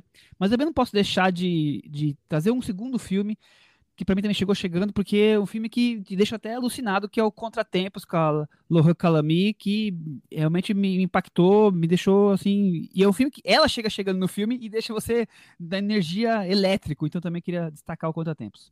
Tiago. Bem, então temos a primeira unanimidade do Varanda Awards, que eu também vou votar no After Sun, na Charlotte Wells. Chegou chegando, chegou, acho acho que ela, ela própria deve estar surpresa com onde ela chegou, né? Porque é, até, até se, se, a gente pensar em termos de distribuição, o After Sun é distribuído pela A24 também nos, nos Estados Unidos, o, do Tudo em Todo Lugar ao mesmo tempo. E eu aposto que a A24 não estava colocando todas as fichas no After Sun. E hoje o filme cresceu muito em repercussão, em apelo principalmente da crítica, mas também está tá crescendo também, também com o público, né? Então, para mim, é, é o After Sun. Muito bem. O blockbuster do ano, eu sempre gosto de começar com a Cris para saber qual foi o blockbuster do ano. Ah, não tem jeito, né? essas são as categorias em que Você eu não vou surpreender os ouvintes, infelizmente, tá, gente? Para mim, o blockbuster do ano é Top Gun Maverick, não tem nem como. Era, era um desses filmes que estavam represados. O, o Tom Cruise fez questão de só estrear no momento em que esse filme pudesse estar. A galera toda no cinema. É, a galera, é, todo mundo. O trailer estava escrito em 2020, depois foi para 2021, depois foi para em 2022. E eu acho que ele percebeu uma coisa, a gente estava falando aqui que a Marvel não emplacou tantos filmes, né, do, do assim, emplacou, né, teve bilheteria expressiva, mas não veio com aquela força, vamos, vamos dizer assim, de, né, de, de, de outros anos. E eu acho que o Tom Cruise decidiu virar esse super-herói da, abre aspas, da vida real, esse cara que se propõe a, a fazer eh, desafios no cinema, a fazer coisas que a quebrar o tornozelo, a subir em não sei aonde. Eu vi uma entrevista do Matt Damon falando que ele foi conversar com o Tom Cruise como é que ele fazia os esquemas. Ele falou: o Tom Cruise vai lá, explica pro cara que cuida da, da segurança da cena. E o cara da segurança da cena fala: Não, não dá pra fazer isso. Aí o que ele faz? Ele troca o cara da segurança da cena. Manda embora e pega outro. conseguir poder fazer o que ele quer. Então é isso, ele é o Tony Stark da vida real, esse, esse excêntrico do cinema e que faz o que quer e que a gente não sabe direito cientologia. Ele é o super-herói da, da vida real, é o Tom Cruise. Imagina Tom Cruise no filme do Christopher Nolan, hein? Os dois pés no chão. Meu Deus do céu. Já, já teve esse flerte, né? Porque o Tom Cruise fez questão de, durante o auge da pandemia, ir assistir o Tenet, ele gravou um, um, um videozinho, indo, saindo no meio de Londres, indo ver o filme e aplaudindo o filme. Eu acho que, eu já falei, eu acho que ele ganhou a palma de ouro honorária de Cannes, não, não foi pelo Top Gun, foi pelo videozinho que ele falou que ele foi ver Tenet e, e declarando essa, esse amor pela sala de cinema. O meu prêmio também é pro Top Gun. Eu acho que é o filme de, olha, de blockbuster que mais me impactou esse ano. Tiago Faria, e você? É, o, o meu eu tenho três. Eu vou, eu vou. Podia ser qualquer um deles. Eu vou colocar dois então na- nas menções honrosas e dar, o- dar o prêmio para um. Lembrando também do Batman. O Batman acho que foi um, um blockbuster que, que me surpreendeu. É tão, tá tão desgastada também essa fórmula. A gente fala muito da Marvel, mas a DC também adora reciclar os próprios personagens, as, as franquias. Então a chance de dar errado é muito grande. E esse Batman eu acho que trouxe algo algo diferente ali na maneira como ele foi feito. Mas eu vou privilegiar três blockbusters que eu acho que, que em comum eles têm o fato de serem projetos muito pessoais dentro desse ramo do, das superproduções. Então, o RRR, que a gente já falou aqui em alguns momentos, o Avatar 2 do James Cameron me surpreendeu muito. Eu não estava esperando um filme tão interessante como um filme do olhar do James Cameron, a maneira como ele coloca todo o cinema dele dentro de, de um filme. É, Avatar 2 me surpreendeu muito, mas o, o blockbuster do ano eu, eu acho que é o Top Gun, um, proce- um projeto muito pessoal do Tom Cruise, no caso, não do, do diretor. Então é o Top Gun Maverick. E você, Chico? Então, nós temos a segunda unanimidade do ano, porque, assim, eu também tenho algumas menções honrosas. Eu, eu adoro o Batman, e assim, se for o filme que eu mais gostei, blockbuster que eu mais gostei, foi o Batman.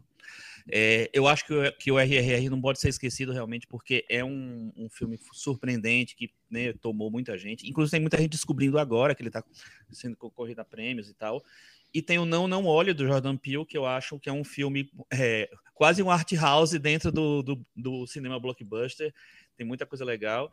Mas o Top Gun Maverick foi o filme que dominou tudo esse ano, né? Assim, ele foi nos Estados Unidos foi a maior bilheteria disparado.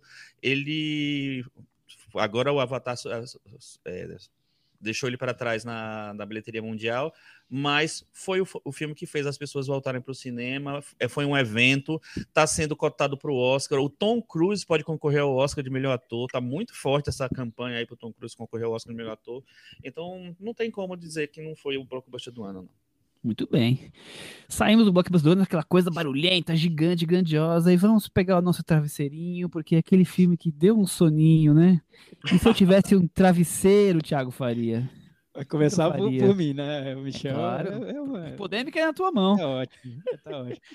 É, alguns. Eu, eu, enfim, esse não tem menção rosa porque eu decidi ir direto ao ponto, porque se pensar num filme que me deu sono mesmo, e não, não sono porque eu tava cansado, mas aquele tédio, sabe, em relação ao filme. É um filme sobre o tédio também, então acho que talvez tenha sido essa a ideia dele. Só de pensar já me dá sono, que é Spencer, um filme sobre o sofrimento da princesa Diana. Coitada. Nossa, que vida difícil. Você quer provocar o nosso ouvinte Caio Moraes, é, né? É tipo o, a Jane Dillman da princesa Diana. Spencer.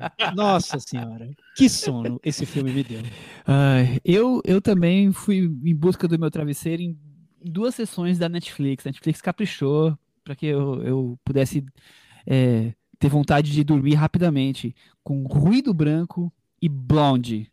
Que dupla, viu? Netflix gastaram tanto, cineastas importantes, me entregam esses filminhos aí que o tédio espaireceu aqui pro meu lado. Tipo Mas peraí, Michel, vota aí no que você no número um. O Ruído Branco é o número um. Número um, ruído branco. Número branco, ruído branco. Número, número branco. Nossa senhora. o meu, o meu é, no prêmio... Bombate. Conta. E se eu tivesse um travesseiro, eu fiquei mudando várias vezes, porque tem vários que me deram sono esse ano, que acho que também não vale a pena é, se arrastar por menções honrosas, porque é muita coisa, muita coisa mesmo, assim. E todos esses citados me deram sono. Mas o que me deu mais sono, talvez, é um filme que eu esperava que fosse legal, assim, pelo menos, no mínimo. E que foi muito fraco, muito chato, muito, sabe, não, não tem razão de existir, que é o Lightyear o filme solo do, do Buzz Lightyear, que a Pixar realmente não deu certo aí. Boa lembrança. Cris, Ninguém e você? lembrava, realmente. Esse filme é, é para esquecer, esqueci, né? um remédio para memória, né? Viria Nossa, o Light. O, o, filme que eu vou que eu vou trazer é um filme que acho que ninguém de vocês assistiu, provavelmente. Nossa, Não perderam vem. tempo com isso. Era para ser um filme que talvez chamasse a atenção aqui no Brasil, porque tem uma participação de é, um, é para ser um blockbuster com uma participação de uma brasileira. Mas ninguém tava nem aí, gente. Não é para fazer mais filme dessa série. É chato demais, não acrescenta nada. Por que, por que isso, gente? Duas horas e 22 de Animais Fantásticos, Os Segredos de Dumbledore. É, Eles não, até não... fizeram um esforço que é substituir lá, por causa da polêmica, o Johnny Depp pelo Mads Mikkelsen, que é um excelente ator. O elenco é, é interessante, tem o Ezra Miller, enfim. Mas o filme é terrível, sofrível, sono mesmo. É, a franquia Harry Potter vive dias de desgraça com sua autora, né? Então, ninguém mais tem muito interesse e a, a trama não, não ajuda.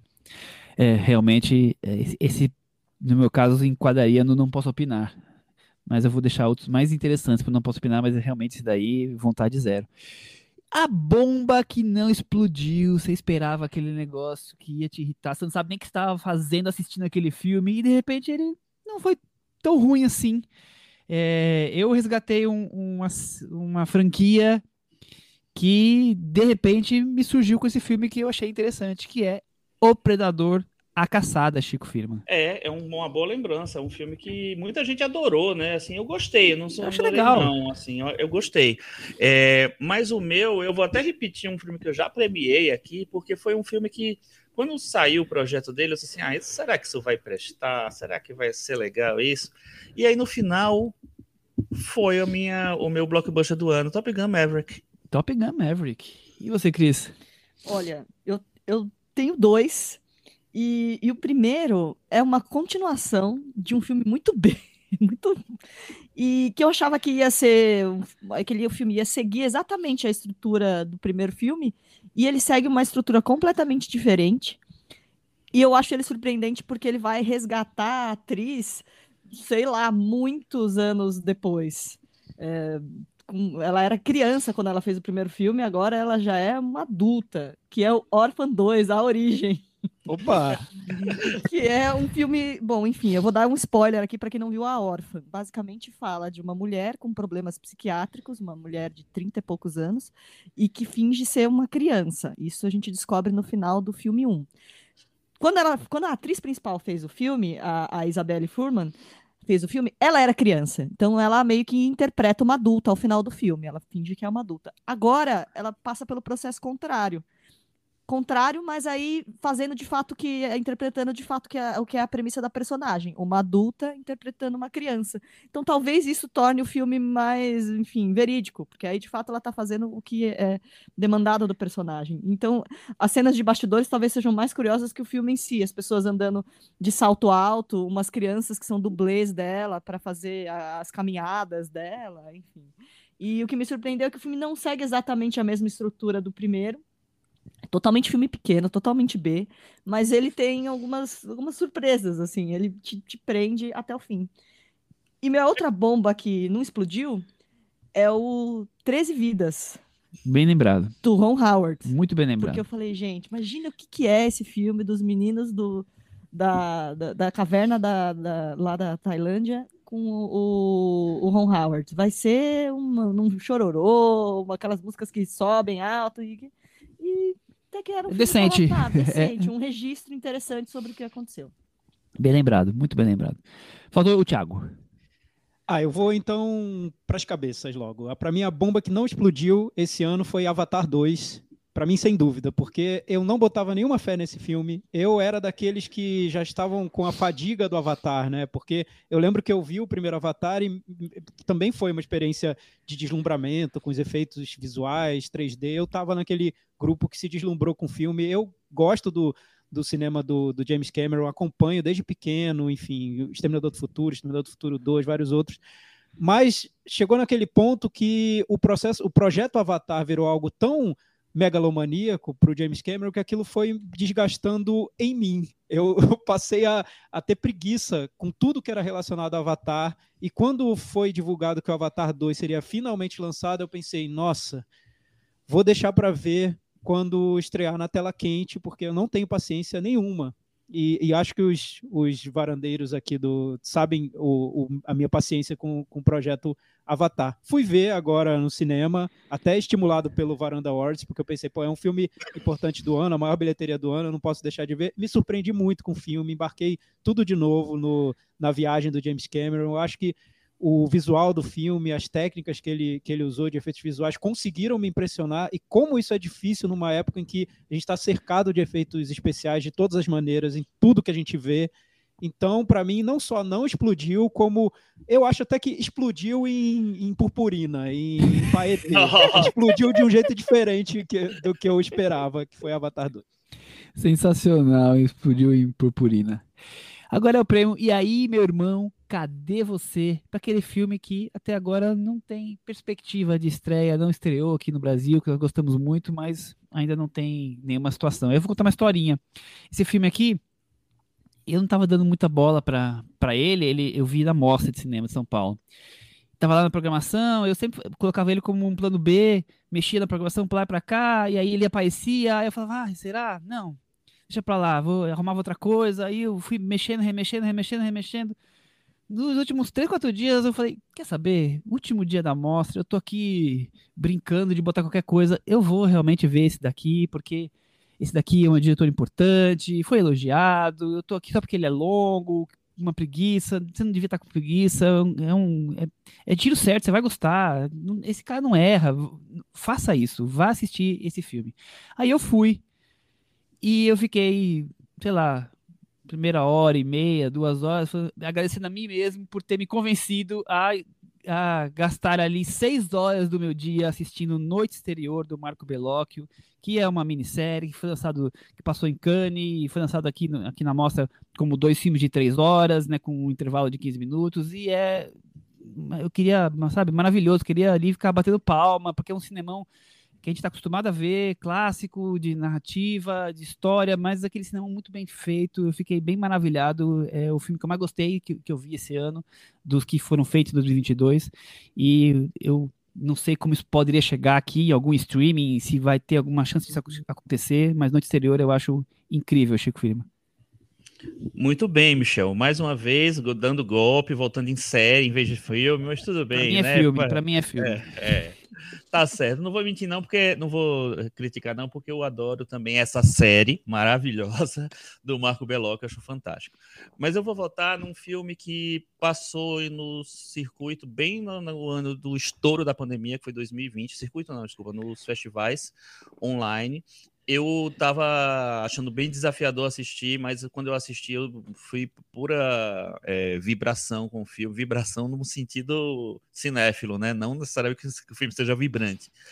Que foi Luz nos Trópicos, da Paula Gaetan, me surpreendeu muito. Foi a primeira vez que eu, que eu me conectei tanto assim com o filme dela. E que é um filme enorme, então eu não sei como também como ele vai ser lançado, mas pelo menos nos streams eu acho que ele tinha que aparecer, porque é um filme bem especial maravilhoso. Tiago Faria.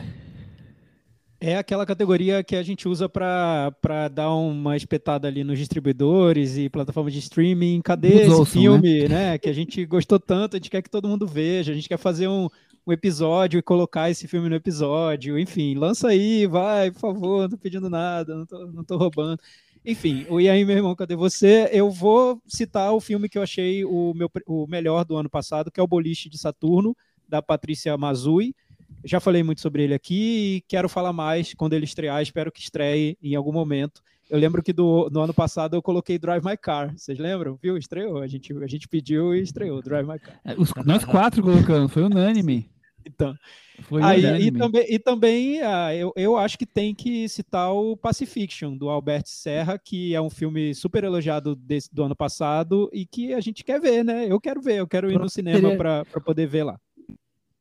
Isso daí, com certeza. Cris Lume, e você? O que você quer ver que não chegou, Cris Lume? Olha que coincidência. Eu também vou dar um golpe e Ih, lá vou vem. citar uma série. Harry Meghan chegou, Cris. Então, é exatamente The Crown é chegou. Olha só, a gente teve que ficar aguentando nesse fim de ano Harry e Meghan na Netflix, gente. O que, que é isso? Final de ano, Copa no Catar. A gente já ficou um, um, um, ano inteiro aguentando esse mimimi de hairstyles com Olivia Wilde. Cadê a resposta do Jason Sudeikis? Cadê a terceira temporada do Ted Lasso? No ano da Copa. Como que ele não me lançou? Como que ele atrasou? Cadê esse corte desse, dessa temporada aí do, do Ted Lasso? Perdeu, Mas que ansiedade, Cris. Perdeu o auge. Vai perdeu lançar. O auge futebol Vai, vai lançar em fevereiro. O que, que, tem a ver com fevereiro? Ninguém nem lembra o que, que é uma bola em fevereiro. Cris deu um golpe, mas a gente entendeu, né? O espírito da coisa. É muita ansiedade. Muita Esse ansiedade. foi muito bom, Cris. Adorei a, o voto. Cris sempre roubando a cena para variar. Já que vamos falar aqui de prazeres, vamos falar de Guilty Pleasure. Qual será que foi o filme Guilty Pleasure do ano? Aqui está aqui ansiosa, querendo saber qual foi o meu, porque ela É, eu adora também, falar que eu, eu também, que eu não eu sei também. escolher Guilty Pleasure, que, que eu escolho o filme que É, o grande Guilty momento do Pleasure. Varanda Awards é saber o Guilty Pleasure do Michel. Então pra vou ficar gente por gongar. último nessa votação. Vou ficar por último. Não, não. ai, Vou ficar por poxa. último. Vou deixar esse. eh, eh, Vou manter essa audiência. Segura aí, segura aí, Michel. Segura aí. Não, não mude de canal. Não vá pro, pro, pro Faustão e nem pro Raul Gil. Fica aqui com a gente. O que, que é isso? Chico Firman, qual foi o seu Guilty Pleasure do ano? Aquele filme que não é lá essas coisas, mas você adorou assistir aquilo. É, é, eu tive dificuldade de achar um Guilty Pleasure, porque não sei se ele é ser um filme ruim, não. Eu acho que é um filme bom, na verdade, só que ele é. Lá vem, você Ele- michelando. Ele brinca. é, Michelando. Tô, é, não chegou, não consigo chegar nesse nível seu, né? Sim. Nossa, o meu Guilty Pleasure é o filme do Godard, sabe? É, isso. É. Nossa, meu Guilty Pleasure aqui, esse filme maravilhoso do Paul Thomas Anderson. Deixa eu falar. Eu tem um filme que eu tinha assistido ele num festival, acho que foi no Fantaspo, que ele passou, e que ele estreou depois em, no streaming, e que ele assim é um filme sobre cabelos do mal.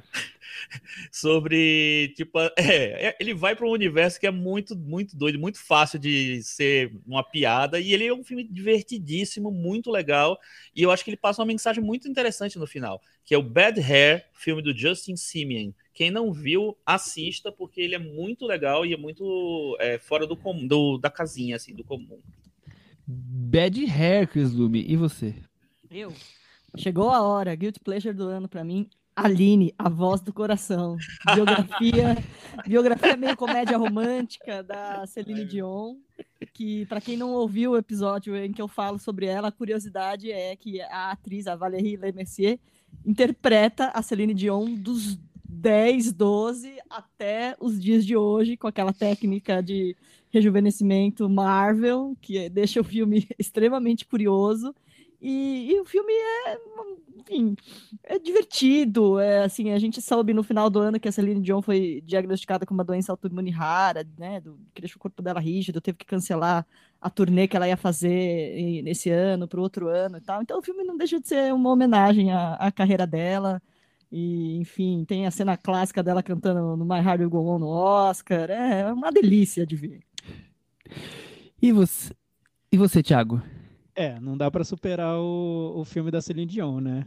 Não, Que, não assim, no, no, no multiverso do, do Cinema na Varanda, do nosso podcast, o Cinema na Varanda é todo comandado pela Cris e a gente faz participações especiais de vez em quando. Muitas vezes a gente falta, mas, enfim, às vezes a gente aparece. Então, esse episódio da Aline foi o mais ouvido do, do ano passado no multiverso da Cinema na Varanda. Com certeza. Mas, enfim, o, o meu Guilty Pleasure é aquele filme que eu é, é Guilty Pleasure contra, contra a minha vontade, porque eu queria que mais pessoas tivessem gostado do filme, mas ele caiu de tantas varandas e acho que de todas. Eu não, não, não vi uma pessoa que tenha gostado do filme. Então, eu vi o filme, gostei, talvez porque eu, eu acompanho o diretor, go- goste dele, então eu já fui com o peito aberto para gostar e gostei do filme. Achei muito divertido e, e muito oportuno, mas muita gente detestou, muita gente diz que é um erro e talvez o próprio diretor não goste, que é o filme A Bolha, do Judge Apatow, que estreou na Netflix esse ano, que é um filme basicamente é uma grande zoação com os blockbusters, com a maneira como o blockbuster é feito hoje em dia. Que co- como você faz um blockbuster hoje em dia? Você reúne pessoas num estúdio, numa tela verde e pronto, você faz o filme. Então é um filme sobre essa reunião de um grande elenco numa tela verde para fazer um, um filme de dinossauros. Então é essa ideia do A Bolha. Eu acho que ele fracassou porque o filme de dinossauros desse ano, que é o Jurassic o, World, ele foi um grande sucesso de bilheteria, então as pessoas ainda querem muito ver os filmes de dinossauro. Acho que elas não estão afim de tirar sarro dessa, desse tipo de filme, elas ainda gostam desse tipo de filme, mas o Judge Appleton parece que está tão, tão já cansado, incomodado com essa onda de superproduções feitas via computador que ele decidiu fazer um, uma comédia sobre isso. Quem sabe no futuro redescubram a bolha. Eu achei super divertido. O ano, o ano vai, o ano vem, os anos passam e o Thiago enfia um Judy Apatow no Varanda Awards. Eu tem ia enfiar jeito. mais. eu ia enfiar mais, Exatamente. Eu ia enfiar mais. Chico, é impressionante, cara. A Impressionante. criatividade do Thiago É. Faria com isso. O viu? golpe, né? É o golpe, é o golpe. Eterno, impressionante. Eu nem lembrava que existia esse filme, Viu? não vi. Então, Eu não sabia, eu não sabia que a eu, existia esse eu acho que eu não sabia a que existia. É bom que as pessoas agora vão atrás e vão jogar da varanda delas. Só de sacanagem. certeza. Semana que vem só vai ter comentário sobre a bolha. Bom, gente, eu, eu tenho dois, porque para falta de um, eu tenho dois que, que di- Deus. dividem o meu coração.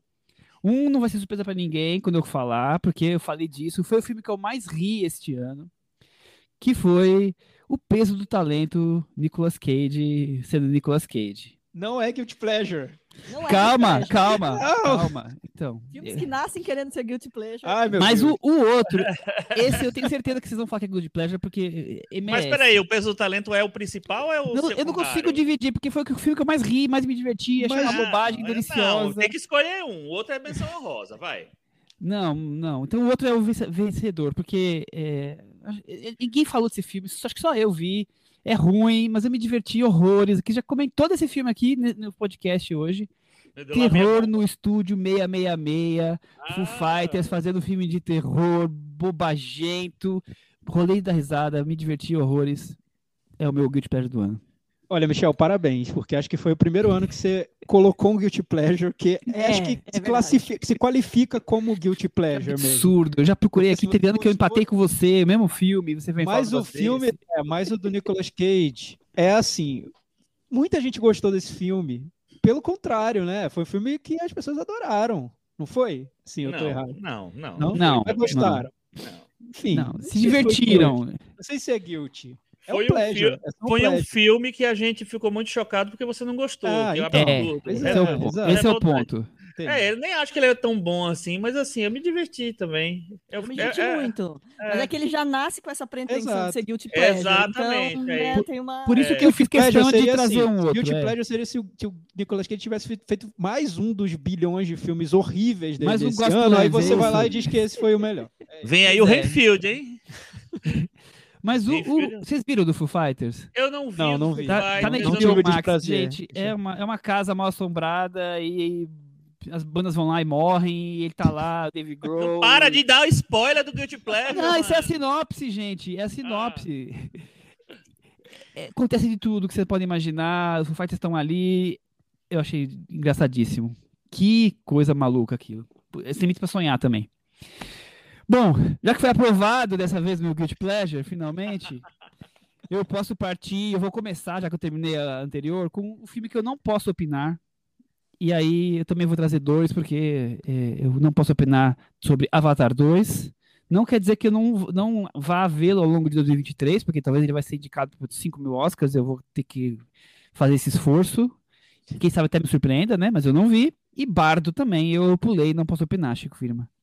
Olha, você não viu o Bardo. Ah, interessante. Ah, bem, Que é um cineasta que eu acompanho desde sempre, né? Então é surpreendente eu pular, mas não tá merecendo, né? É, não, mas faz, faz, faz sentido isso, viu, Michel? E o, o meu é, é mais ou menos esse o meu voto, porque assim, eu vi. Esse cara tem seis filmes, seis longas. Eu vi praticamente todos no cinema. É, e esse filme. É, acontece, um- acontece uma coisa que acontece todo ano. O filme que estreia durante as minhas férias, que eu tô viajando, às vezes é, eu não consigo ver na hora. Mas aí eu tento ver se é um filme importante, um filme de um cineasta interessante, assim, eu tento ver ao longo do, do ano. É, e aí o que acontece? Esse filme foi passando, foi passando, eu não quis ver esse filme, que é o Amsterdã, do David O. Russell. Não deu vontade, assim, talvez eu veja um dia, mas não sei. Não, não, eu não posso opinar sobre ele, não. Muito bem. E você, Cris?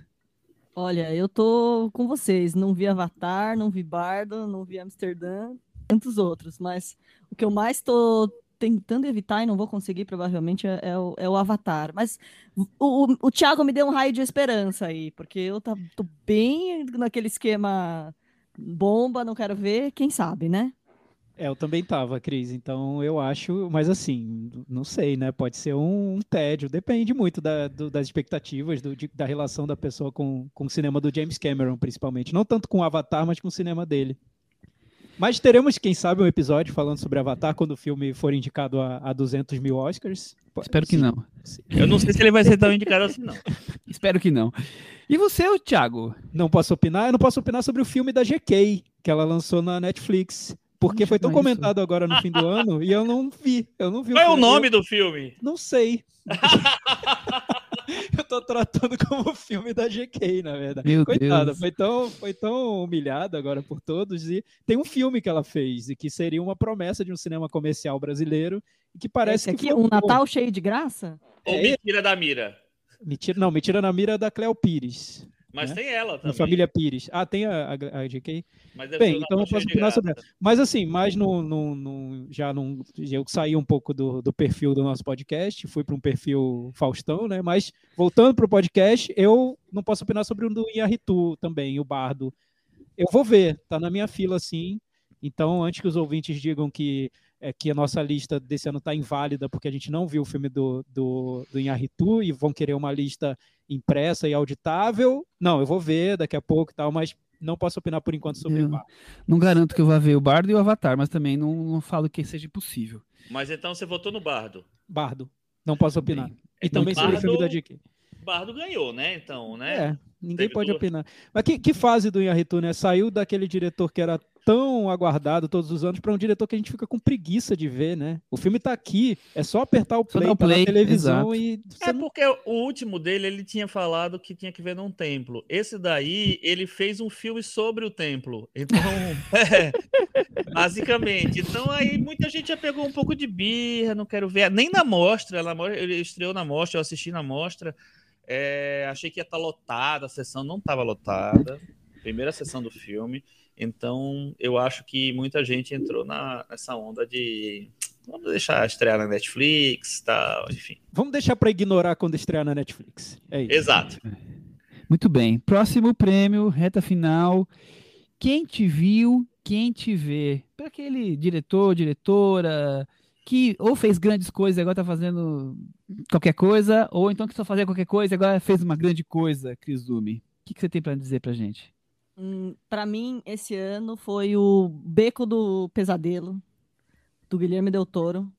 Porque achei que ele ficou confuso, botou monte de ator famoso, e aí não sei, não senti, não senti ele presente lá na, na narrativa. Muito bem. E o Thiago?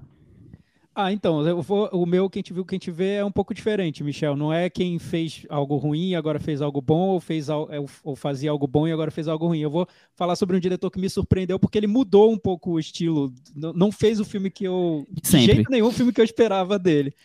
E aí eu vou com o meu coisinha do coração, Bruno Dumont, que fez o France um filme que felizmente estreou esse ano, graças ao streaming, estreou na HBO Max, agora no finalzinho do ano. E é um filme para quem acompanha a carreira do Bruno Dumont lá desde A Vida de Jesus, A Humanidade, enfim, e tantos outros, pode ser um choque, porque ele foi para um estilo totalmente contemporâneo, satírico, usando técnicas de, de, de cinema digital com muita liberdade, enfim, nem parece. Acho que numa primeira impressão você não acha que é um filme do Bruno Dumont. Até depois você pode, pode acabar achando que sim. Então, para mim, foi, foi a grande, o grande quem te viu, quem te vê desse ano.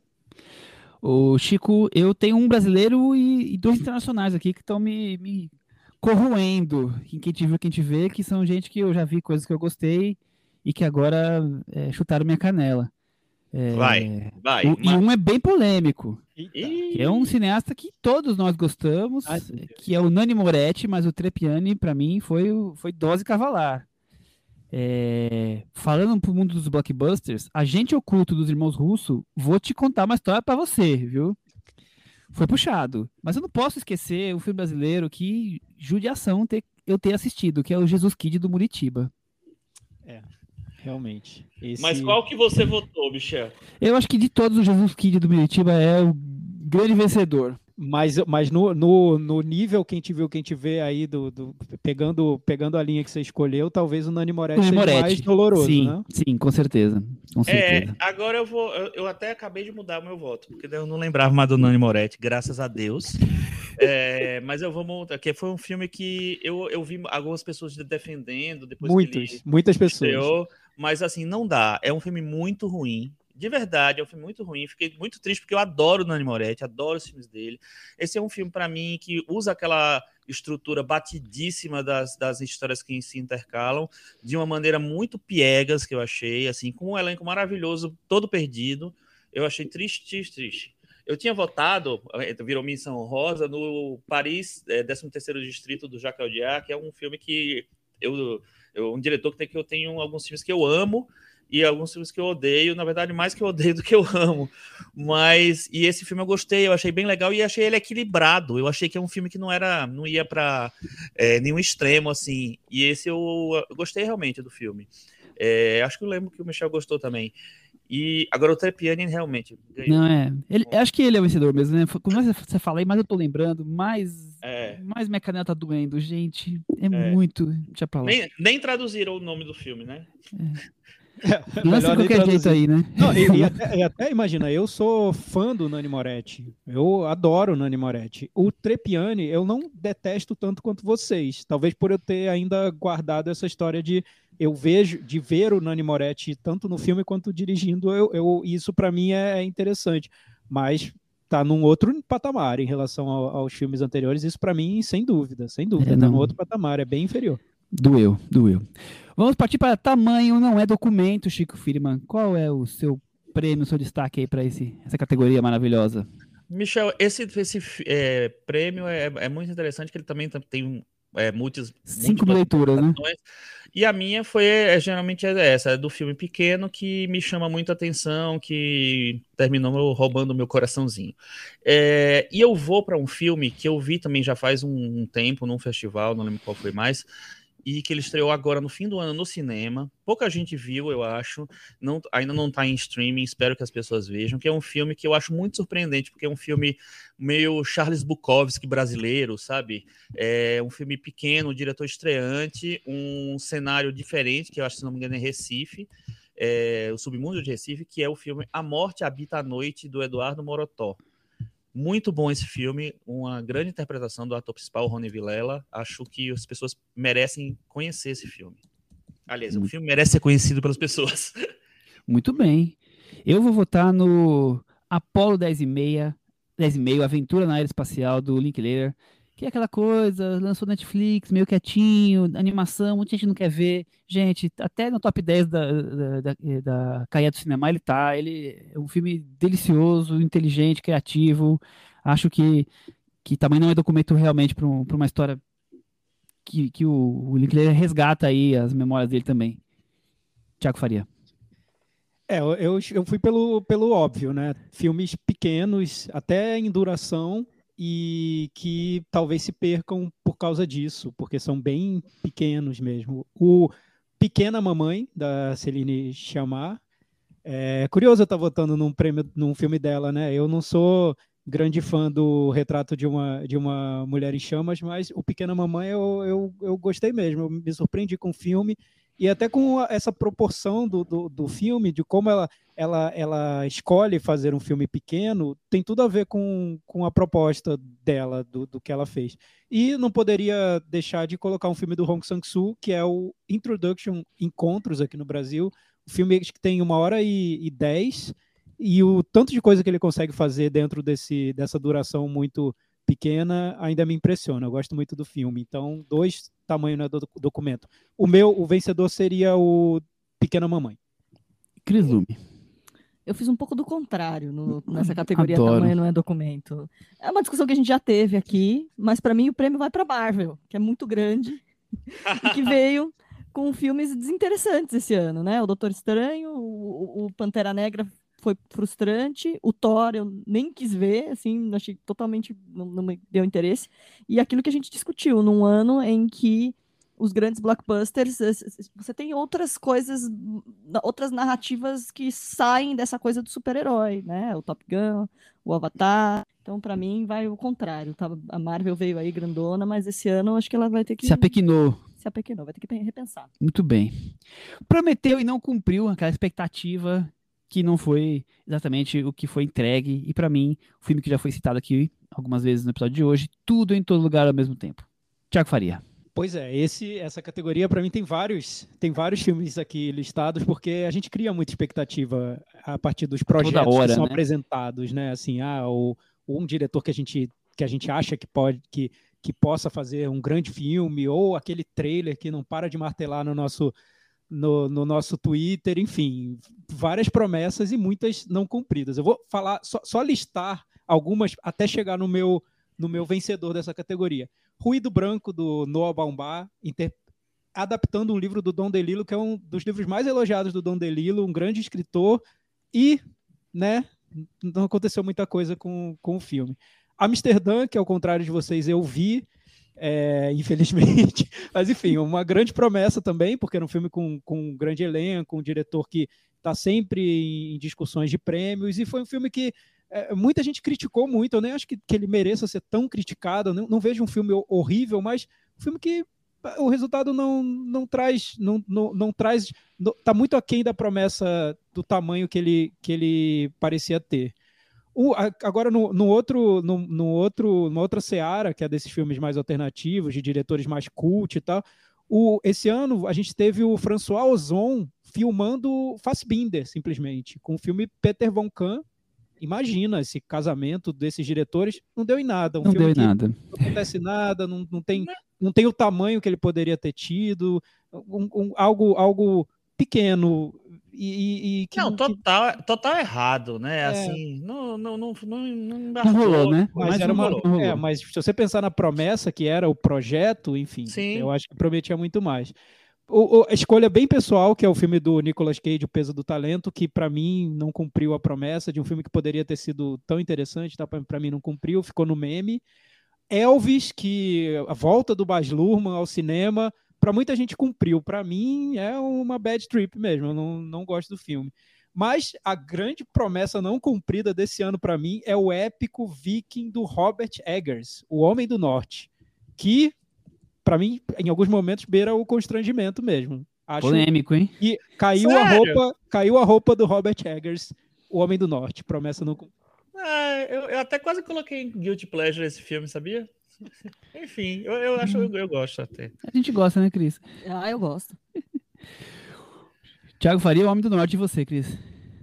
Eu também tenho uma listinha. E vou, vou começar aqui subvertendo, né? Citando uma série, que é o Bill Kenobi, que assim, alguém falou que, que seria um, um, um, crime contra a humanidade, um crime contra o esporte, o Messi não ganhar a Copa. Eu acho que é um crime contra o cinema você poder usar Darth Vader indiscriminadamente numa série tão ruim e, deveria ter uma punição, deveria ter um tribunal de aia para falar, não pode usar o Darth Vader desse jeito, não é possível, quem e, Cris, e o pior é que depois dela veio uma série do Star Wars que foi elogiada, né, Andor, que é, é, é digna a série. A Cris não viu ainda, não, ficou, então, ficou vale traumatizada. Ver, veja, veja, Cris, é. você vai, eu, você vai eu acho triste, assim, se fosse só o Bill Kenobi lá, okay, mas usar o Darth Vader para isso, eu achei que foi uma coisa, assim, crime contra o cinema.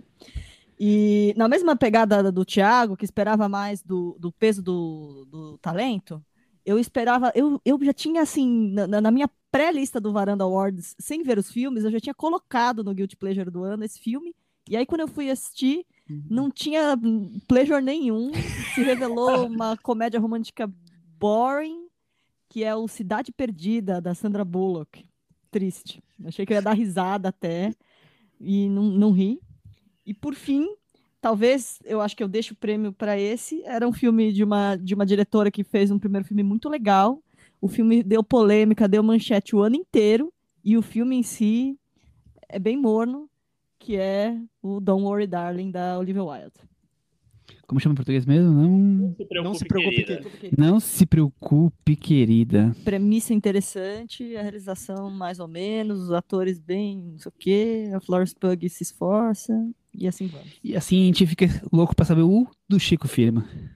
O meu é uma das grandes promessas do ano, um filme que está cotado para concorrer ao Oscar de melhor filme. Espero que não aconteça esse, esse crime contra a humanidade. Inclusive, queria, queria falar, aproveitar que a Cris falou do Tribunal de Haia, para falar: Tribunal de Haia, estamos contando com você esse ano, hein? Não nos desaponte.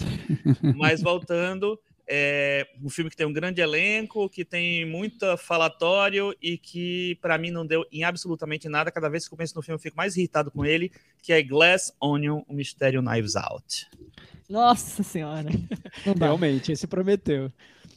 A, eu, gente, a gente quer saber o, o, o, tamanho do ranço do Chico, né? Eu queria esse filme no. Vou, vou, vou votar lá no, no blog para que a gente coloque esse filme no, na pauta. Um do... tema, muito bem. Saber é. é do ranço do Chico. Eu, eu, eu, eu já falei que eu não caí no Entre Factos e Segredos, mas esse aqui vou te contar, viu? É, despencou da varanda, os filmes que a gente deu aquela bica e derrubou eles. Vamos começar com os brasileiros. Eu começo com um filme que eu fui lá, eu gosto muito dessa atriz, né? É, o tema é um tema que me interessa, vamos lá assistir, gente, mas não é só fazer o tema importante e botar atores que, que a gente gosta que resultou em bons filmes, e esse aqui eu achei horroroso, que é o Pureza. Vocês conhecem? Esse é, esse é dureza, viu? Eu não, eu não vi, eu não vi. Esse eu não posso opinar. É vamos muito... manter, vamos manter assim, tá? Vamos manter é sem muito... ver, porque esse filme, que dureza, o que fizeram com a nossa querida, viu? É, Até esqueci gira, o nome dela, então. Dira Paz, Dira Paz. Dira Paz. Então, nossa querida, nossa querida Dira Paz. É, mas teve Pantanal esse ano, né, Michel? Então, que eu não vi Pantanal, que, nem lembrava. É, a Dira Paz, a é, ela, ela foi ali uma das atrizes principais da novela e foi um ano dela também. Então, é, Talvez muita gente tenha até ido ver pureza por causa de Pantanal. Talvez, gente, é, é sobre, é sobre trabalho escravo, sabe? É, é, atualmente, hoje em dia, é, é, um tema super importante, mas ficou difícil ali, viu? Aproveitando o meme, é, Michel, pode dizer assim: pureza é sobre isso. Tiago, qual é o seu voto? Despencou da Baranda BR é uma boa notícia, porque foi bem difícil escolher. Eu não sei se eu consegui fugir de vários filmes brasileiros que eram os piores e evitei mesmo. Mas foi até, até complicado ver qual era o pior, qual que eu jogaria da varanda com essa, com essa fúria toda. Bem, eu lembrei do Jesus Kid, do Ali Muritiba, um filme que, que eu vi e que eu achei. Eu, eu não vi esse ano, foi, acho que foi passou, no, passou em algum festival, alguma mostra do ano passado. E eu Passou vi no olhar. no olhar. É, Pois é, ele tem uma proposta de, de ser quase um- uma charge filmada, né? uma, uma, uma proposta satírica que é muito difícil de ser, de ser concretizada. E, e aí eu acho que ele erra os alvos todos que ele quis acertar. E agora, com, com o cenário político brasileiro, isso, isso acontece mesmo. Às vezes o, o tempo é ruim com os filmes, né? Ele, o tempo atropela os filmes. E, e no caso, a gente está vivendo um momento que parece que as mudanças políticas que ocorreram no país atropelaram esse filme. Ele não, não, não faz tanto sentido quanto ele talvez tivesse feito antes. Então, acho que já ficou datado e é um filme um pouco equivocado na maneira como ele trata o humor, no meu, no meu ponto de vista. Eu tinha certeza que eu ia votar nesse, mas quando comecei a olhar isso eu achei pureza, eu falei, nossa, tem esse ainda. Mas tudo bem, Jesus Kid também, realmente. E você, Chico? É, eu, tem vários filmes que eu achei bem é, decepcionantes, assim. Eu não votaria como o pior, que foi Despencou, Despencou da, da Varanda, porque eu acho que ele tem alguns méritos. Mas, por exemplo, eu fiquei bem decepcionado com a medida provisória do Lázaro Ramos. Não gostei nada do filme. Acho que ele trata de um tema tão importante, mas não, não acho que encontrou o ponto certo e tal. Fiquei decepcionado com Jesus Kid, porque eu gosto muito do trabalho do Ali Muritiba, principalmente do Deserto Particular. É, Enfim, mas o filme que acho que para mim foi o pior, é um filme que passou no Festival de Gramado. Ele abriu o Festival de Gramado, que ele, aliás, o Festival de Gramado tem uma- um talento para abrir com um filme ruim que eu nunca vi. É impressionante. O filme se chama A Suspeita do Pedro Peregrino, que é o- um filme com a Glória Pires, um policial brasileiro. Pô, vou pegar a Glória Pires, grande atriz, fazer um filme policial, aqui vem um negócio legal. Não. Nossa, Obrigado. Valeu. Não eu valeu. vi isso aí, viu? É. Realmente. Realmente é uma, uma boa lembrança, viu? Ele, ele está aqui Não, é nesse- uma péssima nesse- lembrança. É, uma péssima, le- é uma péssima lembrança pra ele estar aqui, viu? Combinou. É, a suspeita também é duro. Lume, já faz a dobradinha BR e f- O internacionais. Despencou da Varanda BR, pra mim, virou meio que um não posso opinar, porque eu não vi, tipo, obras-primas, tipo o filme da JK, o Palestrante, então eu vou ficar sem opinar sobre o Despencou da Varanda BR. Mas o Despencou da Varanda Inter, eu vou meio que junto com o Michel, nesse Agente Oculto.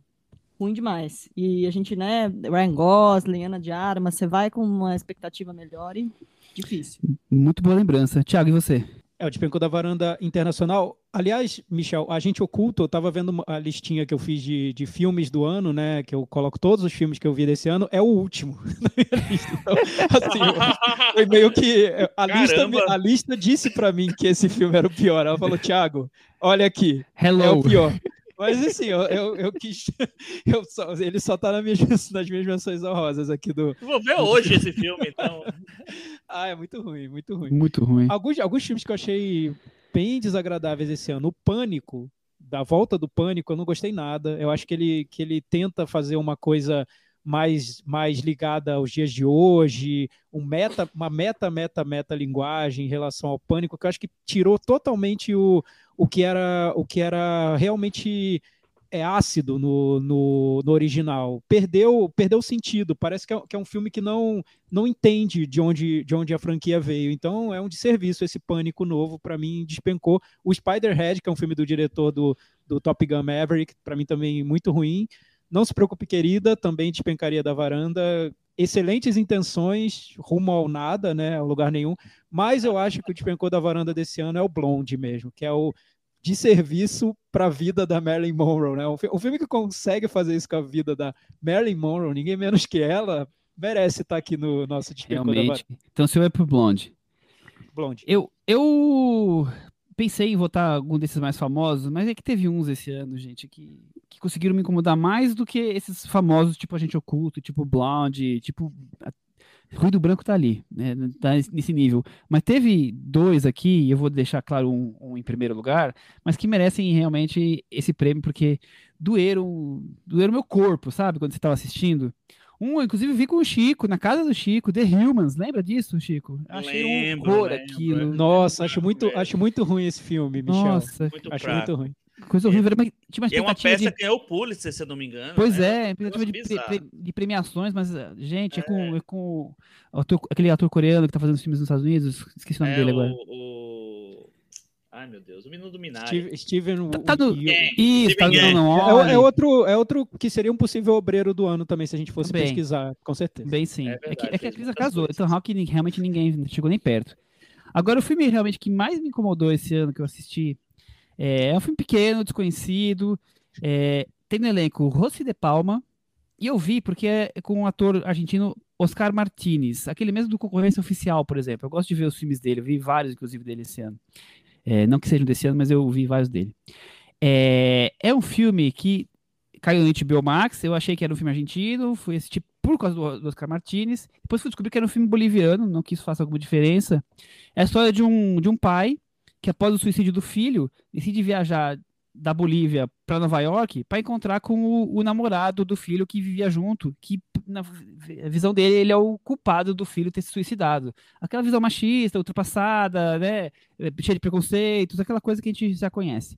E aí o, o filme vai se, vai se misturando entre essa descoberta de, do, do Oscar Martinez, personagem Martinez, de quem é o filho, ao mesmo tempo vai montando uma peça em homenagem ao, ao- a esse, essa pessoa que morreu. Gente, é constrangedor esse filme, chamado Tu Me Manques, que quem não sabe em espanhol é Eu Tenho Saudade de Você, né? Manques seria uma questão de saudades. É, é muito triste assistir isso, viu?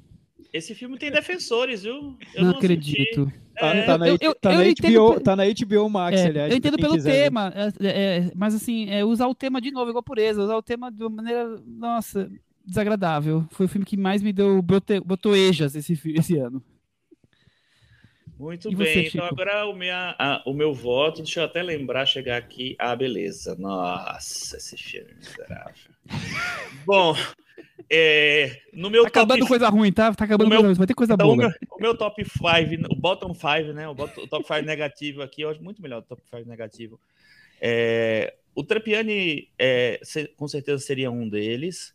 Um que eu detestei, que eu achei, meu Deus, a que ponto chegamos, é o Festival do Amor, do Woody Allen. Nossa. Ah, Eu Esquecemos dele. Esquecemos. É, eu detestei também um filme que, assim, era para ser, no mínimo, ser divertido, gente, ser nostálgico. Não, é uma porcaria muito ruim. Abracadabra 2, Ocus Pocus 2. Enfim, desperdício. Tem um filme que eu não sei se vocês viram, que ele passou em Sundance no começo do ano passado, e depois ele estreou em algum streaming aí, que é o Alice Alice, é, de uma diretora chamada Christine Van Verlinden que é um equívoco, um equívoco do universo que, pelo amor de Deus, assim, não, não dá. Tenta falar sobre escravidão e aí, enfim. Mas o filme que mais que eu mais odiei esse ano, que eu acho que ele é gratuito, que ele não sabe, ele é uma pretensa reflexão sobre um tema muito importante, mas que para mim ele dá completamente errado, ele é, vai pelos caminhos completamente errados. É o filme do Alex Garland, Man, Faces do Medo. Nossa, eu tinha certeza que você ia votar nele. Eu odeio. Eu, eu lembro, eu lembro tanto do episódio que a gente gravou. É super justo com o que você defendeu e o que você e você votando agora ele aqui, viu? Que o Mano realmente Eu sou coerente, Michel. você é muito coerente, muito coerente. Agora vamos parar de criticar, Cris, vamos só elogiar. Vamos botar a mão ali do lado esquerdo do peito e levantar aquele filme que é a coisinha do coração, que tá ali aquecendo nossos corações. Kizumi, conta pra gente. Foi difícil escapar do After Sun nesse, nessa categoria. Acho que é a coisinha do coração de muita gente desse ano. Num, num, num paralelo similar, talvez, com que no movimento a gente até comentou aqui em casa, o movimento do, do Coda, mas acho o filme bem superior. Muito bem, After Sun. Chico, você. Meu coisinho do coração, Michel. Eu, eu pensei em votar na Terção, que eu adoro também, e, é- e faz bem essa, essa linha, mas aí eu quis, quis tentar tratar de outros filmes. Eu vou falar de um que eu acho que você não gostou, porque Hum, esse filme me tocou assim de uma maneira que eu achei ele que ele encontra uma delicadeza, uma sensibilidade num, fi, num tipo de filme e num humor que é muito questionável, vamos dizer assim, que é o Calouro do Cooper Rafe. ah, não gostei. Até falei pra chamado vocês. Shit House. Eu adorei esse filme, achei ele bonito, achei po- meio poético dentro das propostas dele, eu gostei bastante. Esse é o tipo de filme que amigos do, do, do, do Letterboxd te enganam, sabe? Que as pessoas põem notas altas e falam, ah, vou ver, vai. E aí não rolou. Mas Pô, claro, tá mas longe ó, de muita, tá gente, muito muita gente gostou, né? E Sim, lembrando sim, que sim. esse ator-diretor lançou um outro filme esse ano, o Chacha Real Smooth, que estreou na Apple. E eu achei simpático, viu, Michel? Eu Sim, é te- simpático. Eu acho que se eu estivesse no Letterboxd, eu te enganaria em relação a esse também. Mais um querendo me enganar. Você está no Letterboxd, mas de uma maneira né, totalmente Oculta, Invisível. oculta. invisível. É, Você está mais oculto. invisível do que o Ethan Rock no Glass Onion, tá? Eu vou. eh, Coisa do Coração tem um filme que facilmente ganharia, mas tem um que, por outras razões, ele é o meu grande vencedor. Mas eu não posso deixar de de comentar do Noites de Paris, que desde que eu assisti, esquentou meu coração. Agora, realmente, quem mexe aqui, né, lado esquerdo, é o Licorice Pizza, né? O Poto Manzano, Ah, assim, que vai. coisa mais linda, Batendo né? no coração. Ah, vai. Realmente, tem que assistir assim, Abre né? Mas, né, pro PTA. Tem que assistir a- com a mãos abertas, braço aberto, que é pra abraçar o filme. tempo Braços todo, abertos, pernas mais- abertas, tudo, tudo aberto. Coisa mais linda, né? Tiago Faria, você. É, Coisinha do Coração, eu pensei em After Sun também. Acho que é um filme bem Coisinha do Coração. E aí eu vou reforçar o que a Cris falou, só pra polemizar também. É o Coda desse ano mesmo, eu concordo. É o Coda desse ano. Bem, e Gente, o- não compare com toda, não tem nada a ver. eu não, eu não Essa falo mais nada. Foi só uma comparação. É, foi só uma comparação. Eu não É. quis falar mais nada. E Tem até uma daqui protagonista crian- criança, abre aspas, Tem várias jovem, Tem relações familiares. No meu caso, ele também é coisinha do coração, porque ele tem uma trilha sonora incrível, assim. São músicas que, sei lá, que fizeram parte da minha adolescência quando eu tinha a idade da menina do filme. Ele ser coisinha de coração perfeito. Ele comparado com Coda, não, pelo amor. Eu acho que o. Cold, inclusive, foi coisinha do coração, hein? Foi, foi do dele. do Por isso que eu vejo essa comparação. Foi a coisinha do Ah, coração do Super Michel. coisinha, o Colda. Foi a coisinha Do do coração do Coisinha do Michel. coração do Michel, foi. Eu Exatamente, mesmo. foi. Quem ganhou Eu coisinha mesmo. de coração ano passado, Michel? Foi Conta aí. cada um foi Você um. votou em algum lugar especial, eu no Coda, é, o Thiago na Billie Eilish, o documentário, e a Cris no Turma da Mônica Lições. Ah, boa. Foi justo, foi justo. Bons votos. Foi bons justo. votos. O, o meu, o meu desse Agora- ano eu, eu não dei. Achei que era After Sun, desculpa. Daria, Era só uma seria menção possível, mas eu vou falar no filme. é. Mas não é. Eu vou, é o filme Você que não votou na After então. Não. Foi justo. O, o meu, o meu desse ano é o filme que, assim, eu já falei muito sobre ele, então só vou falar o nome e vocês vão lembrar quem acompanha o podcast. A Garota e a Aranha. O Thiago elogiou bastante quando passou na mostra. Acho que É foi do outro ano ainda, né? cult, Foi, ó. É, super cult, super cult. Agora vem aquele prêmio que é o, é a- o muro que divide, né? As, as, as mais varandísticas categorias e as mais comuns, porque a gente chama de prata da casa, mas é o melhor filme brasileiro do ano. Então ele já começa nessa essa parte mais normal que vocês esperam dos grandes destaques do ano. Então eu vou começar com Prata da Casa, que também poderia ser facilmente o meu coisinho do coração, porque é Eduardo e Mônica, Legião Urbana, né? É tudo junto, misturado agora, de coisa boa. Kizumi, você. Eu também vou de Eduardo e Mônica. Eu gostei muito do Marte 1, mas acho que se, se esse Prata da Casa pode ter um pouco de coisinha do coração, eu vou de Eduardo e Mônica. Mas vamos deixar no empate aí os dois. Tiago Faria. É, esse ano, cinema nacional, então, teve é, alguns, alguns filmes que me interessaram, que eu, que eu gostei de ver. Eu senti falta do grande filme do ano. Ainda mais no ano que abria tantas possibilidades de ter grandes filmes, né? O, tá certo que a gente saiu de um governo que sufocava o cinema brasileiro, mas a gente teve uma produção independente muito intensa. A gente teve vários filmes sendo produzidos, sendo lançados em festivais eu sinto que faltou essa conexão com o momento que a gente estava vivendo. Filme que, de certa maneira, levasse para o cinema tudo isso que as pessoas estavam sentindo, estavam comentando, estavam protestando. Cadê? Cadê esse filme, né? O que. É, é. Cadê, né? O que aconteceu? Então, assim, vários filmes que eu acho que são ok, nenhum filme que tenha me empolgado muito. Eu, eu, minha menção honrosa é o Seguindo Todos os Protocolos, que foi um filme que tratou da crise da Covid de uma maneira muito íntima, muito particular. Pelo menos teve alguma conexão com, com algo do momento que a gente estava vivendo. Mas eu vou acabar, assim, até por, por falta de uma grande opção, dando pro, o, o Prata da Casa pro Marte 1 mesmo, que é um filme que eu acho que pelo menos abre, abre uma, uma brecha para um cinema que, que traga essa questão da representatividade de uma maneira não tão óbvia e também mais afetuosa e buscando buscando caminhos diferentes. Não é o grande filme também que eu esperava, mas para mim foi o que eu mais gostei. O Chico, eu acho que eu fiquei tão emocionado que eu acabei de deixando de comentar um filme que seria minha menção honrosa, mas como é um filme não muito famoso, acho que vale a pena até para as pessoas descobrirem, resgatarem, que é o filme O Território, sobre índios, que também é uma categoria de filmes que às vezes as pessoas têm um pouco de preguiça. Eu achei bem interessante, é tá um dos melhores filmes do, do ano também. Eu gosto mais do Eduardo Mônica, mas acho que vale a pena não deixar em branco. E você, Chico? Tá bom, como você xoxou meu coisinho do coração, vou xoxar também esse filme. Não gostei muito, não, do território. Desculpa. Mas tudo bem, eu deixo você votar Tamo nele. junto. É. E assim, eu acho interessante você ter votado no Eduardo e Mônica, que eu considerei ele para Coisinha do Coração, porque eu achei um filme muito. me surpreendeu bastante, assim. Mas, para mim, não, de longe, não é o filme que eu mais, mais amo do brasileiro, assim. É, um, um dos filmes que eu mais amo brasileiro realmente é o A Morte Habita a Noite, que eu já citei aqui como nem lembro qual foi a categoria que eu citei, mas Tamanho não é documento. Tamanho não é documento, acho um filme muito bom. E tem um outro filme que eu gosto muito, que é Os Primeiros Soldados, do Rodrigo de Oliveira, que eu acho que fala da, da crise da AIDS de uma, de uma maneira muito é, cheia de, de novidade, assim, muito pessoal também. Gosto do Carro Rei, que é um filme que divide opiniões, mas eu acho que ele é bem ousadinho e, e me interessa. Mas para mim, o filme brasileiro mesmo é Marte 1 desse ano. Eu acho que é um filme que, de uma maneira ou de outra, ele representa um pouco dessa tentativa de a gente buscar é, um, um, Brasil que se perdeu, um Brasil mais carinhoso, sabe? Uma coisa mais. É, que agora talvez comece a voltar, não sei, enfim, enfim tô, acho que as pessoas estão dispostas a isso. E para mim é, o filme que representa o ano.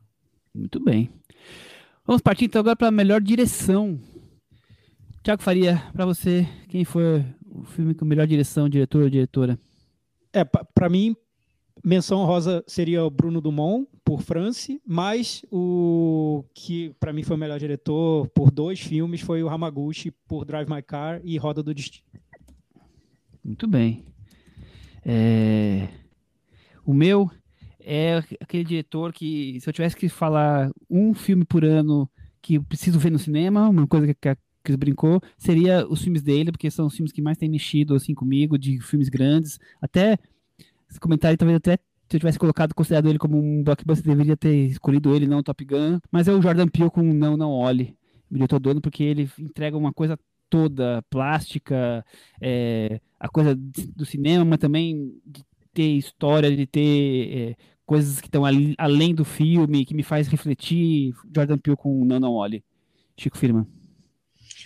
É, o meu, a minha direção do ano, minha diretora do ano, no caso, é uma mulher, né? Obviamente, a diretora. É, e para mim é, um, é um, uma surpresa porque é um filme de estreia e é um filme que tem escolhas visuais tão impressionantes assim que eu fiquei muito chocado assim com quando assisti ao filme. Para mim é um filme que é, consegue ser poesia de verdade no cinema, que é Catarina Vasconcelos por A Metamorfose dos Pássaros. E você, Cris? É, eu vou votar num, num, diretor que eu acho que está vindo num crescente, que está fazendo um cinema muito ah, que, ousado, enfim, e que, e que ele está melhorando a cada filme. Ele está conseguindo ficar mais complexo e mais interessante a cada filme, que é o Jordan Peele, pelo Não Não Olha. Muito bem, Jordan Peele com dois votos aqui. Jordan Peele ganhou, então. É, exatamente. É o diretor. Chico, você começa agora com melhor ator. Melhor ator, engraçado. Esse filme eu vi também. Nem lembro quando foi que eu vi, acho que foi ano passado, não foi que ele estreou? Não, ele. Sei lá, não lembro mais, gente. Mas enfim, ele entrou esse ano na MUBI. E para mim, ele nem eu nem acho que ele é um ator principal. Eu acho que você pode ter essa, essa interpretação de ele ser um ator principal ou de ser um ator coadjuvante. Mas para mim, a interpretação do Vincent Landon no Titane é um negócio de outro mundo. Eu acho incrível o que ele faz ali. Muito bem. Inusitada. É, Cris, e você? Bom, para mim, melhor ator do ano, conjunto da obra, né? Per performance do ano, performance performance dentro e fora da tela, Tom Cruise. Olha Bra braçou o Top Gun que não larga mais. Se a gente puxar Se aqui, vo- deve ter Tom Cruise anunciando não como ator do ano da Cris. Tô brincando. Tô brincando. Não, me- melhor direção, melhor direção é Tom Cruise também. É, é Ali, com certeza ele dirigiu aquele filme. Ele só foi Não. modesto e chamou outra pessoa para colocar o nome. Não, ano que vem ele vai fazer um Missão Impossível Parte 1. Tem coisa mais sem limite que achar que Missão Impossível é, é tudo uma grande continuação, um ou outro. Por que, que tem que ser parte 1? Porque ele é o Tom Cruise, entendeu? Acabou. É, eu também fui num filme que foi lançado aqui pela MUBI, é, de um- ator que cada vez eu gosto mais, é, até por é, ele atua muito em filmes de um outro diretor, que- mas esse aqui não, não é do, do diretor que habitualmente eu, eu- foi onde eu descobri ele, que é o Franz Rogowski, não sei se é o nome certo, a pronúncia correta, É do isso mesmo. Great Freedom, que faz muitos filmes do Petzold. Achei muito boa a interpretação dele, introspectiva, Ele é excelente, né? romântica, ele é demais. Sabia e- que você ia votar nele, Michel. que bom. Tiago Faria, e você? Não, é engraçado que assim, a gente não combinou, não combinou, Não, é mas tudo... a gente não combinou, mas eu coloquei na- nas minhas menções honrosas o Vin- Vincent Landon do, do Titane, que eu também acho um- uma atuação espetacular. Só caiu um pouco no meu conceito, porque depois ele virou júri do Festival de Cannes, presidente do júri. o, o Triângulo da Tristeza. Não, foi terrível. A atuação dele como presidente de júri do Festival de Cannes foi a pior do ano. Mas a atuação dele no Titane, eu acho que foi muito boa, muito, assim, surpreendente mesmo. Outra que eu, que eu gostaria de destacar é a do Viggo Mortensen no Crimes of of the Future. Cogitei não acho nem ele. que seja, é, não acho nem que seja a atuação, mas é- acho incrível quando um ator se integra tanto à visão do diretor. E nesse caso tá tudo bem combinando ali no, no, no Crimes of the Future, o Viggo Mortensen com o David Cronenberg. Eu achei incrível.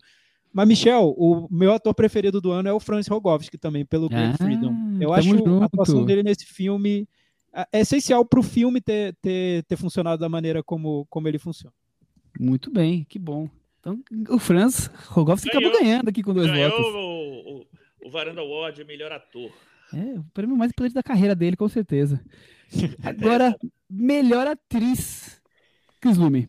Quem é a melhor atriz Olha, ano? eu fui resgatar uma atriz lá do, do primeiro semestre, vamos dizer assim, que é a Penélope Cruz por Mães Paralelas.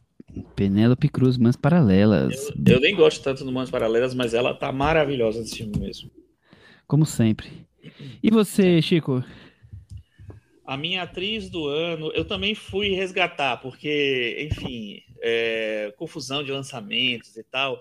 É engraçado, quando eu fui fazer a minha listinha é, baseada nos filmes que eu vi este ano, a melhor atriz do ano foi a Lia Sidhu, pelo One Fine Morning da Mia Hansen Love, que eu adoro, que eu adoro a, a, a interpretação dela lá. O filme eu acho bom, ela eu acho maravilhosa. E aí eu fui procurar aqui quem é que poderia ter e tal, e aí eu resolvi voltar na Lia Sidhu por France, sob os holofotes do Bruno Dumont. E agora eu, que- eu queria fazer uma menção honrosa, porque assim, o filme não é ruim, já foi votado aqui, acho que até o Thiago votou nele. Um- é um filme ruim, não é bom, é realmente assim, mas eu preciso destacar como eu fiquei impressionado com a Ana de Armas em Blonde. Muito bem. É, Chico, é que é você não estava aqui na gravação do episódio de Blonde, a gente falou mal do filme, mas destacamos que a Ana de Armas estava ali dando o melhor dela, Se esforçando bastante. no meio do furacão. Exato. Inclusive Isso- eu elogiei a Ana de Armas no filme. Ela, ela tá muito bem no filme. Eu acho que ela, ela assim, pô, se podia ser ela só, numa tela preta, sabe? Com, com cabelinho loiro, né? É, talvez. é, tava perfeito. Tiago Faria, quem foi a sua atriz do ano, a performance feminina do ano? Ó, du- duas atuações pra mim são coisinha do coração. Kiki Palmer no Nope, no Não Não Olhe. Achei muito legal a participação dela no filme. E a Alana Haim no Licorice Pizza. Surpresa também, vem do- de uma banda, Haim. E no filme, ela, eu acho que ela rouba a cena ali. Gostei muito da, da atuação dela. É, Penélope Cruz no Mães Paralelas, também acho que é, talvez seja o auge da, da carreira. A Tilda Swinton no Memória, do Apichatpong Wirazetaku, também acho uma atuação muito interessante dentro da- do projeto do filme, mas eu vou ficar com o Chico na- com a Leia Sidhu em France, sob os holofotes. Muito bem, então a Lea Sidhu ganhando o Varanda Awards de performance feminina. E a Lia Sidhu, vou dizer assim, não gosto do France, hein? Do filme. Mas enfim. Não, não importa, aqui é É engraçado, você tá, você tá pegando É. atuações em filmes que você acha que não que não estão aquém das atuações, né? Não, Interessante. o- o- o Porque o de Blonde é um filme todo sobre ela, sobre a Marilyn Monroe. E pra É. você a atuação da, da Ana de Armas é, é maravilhosa, mas o filme não tá à altura. E Francis também, o filme todo é, é a Léa Seydoux, praticamente. É, é verdade. Gente, agora chegou o momento da cena do ano, aquele momento marcante. E pra mim, eu já comentei isso ao longo do ano e nenhuma outra cena conseguiu bater. A dança em RRR, aquela disputa de danças realmente é uma Michel, quem coisa. você votou pra atriz? Ah, esqueci! Que que é isso? eu- Ele vai votar? Eu, a Léa Sidu, eu falo, Ah? olha só, esse, esse podcast é muito Léa Siduzinho. Eu não votei nela. Eu não vou votar nela. E quem você votou, Michel? Ela nem ganhou e já deram o prêmio, entendeu? Ela ganhou, porque eu votei uma que não foi citada aqui. E eu pulei, desculpa. Então, melhor atriz. Um filme que pra mim também é muito com a presença dela. Vitalina Varela. É lembrado. aquela coisa forte, marcante. Ela tá ali. Assistam, dando um show. Vamos partir então para a cena do ano, Cris Lume? A minha cena do ano é a cena da, da, da busca pela foto de Não Não Olhe. Hum, Tô tentando lembrar aqui, voltando aqui na minha cabeça. Busca Ah, pela Eles busca- foto, precisam- busca pela Eles precisam conseguir tirar uma, registrar uma imagem daquela coisa que tá perseguindo eles para poder comprovar que aquilo existe, para poder levar na Oprah. A foto que eles precisam levar na Oprah. Ah, sim, muito boa, é, muito boa. É, é boa, sim. Muito bem, muito bem. É, Chico, e você? Bom, eu fiquei muito dividido é, entre duas cenas que são. São cenas que né, foram muito comentadas, eu acho, esse ano.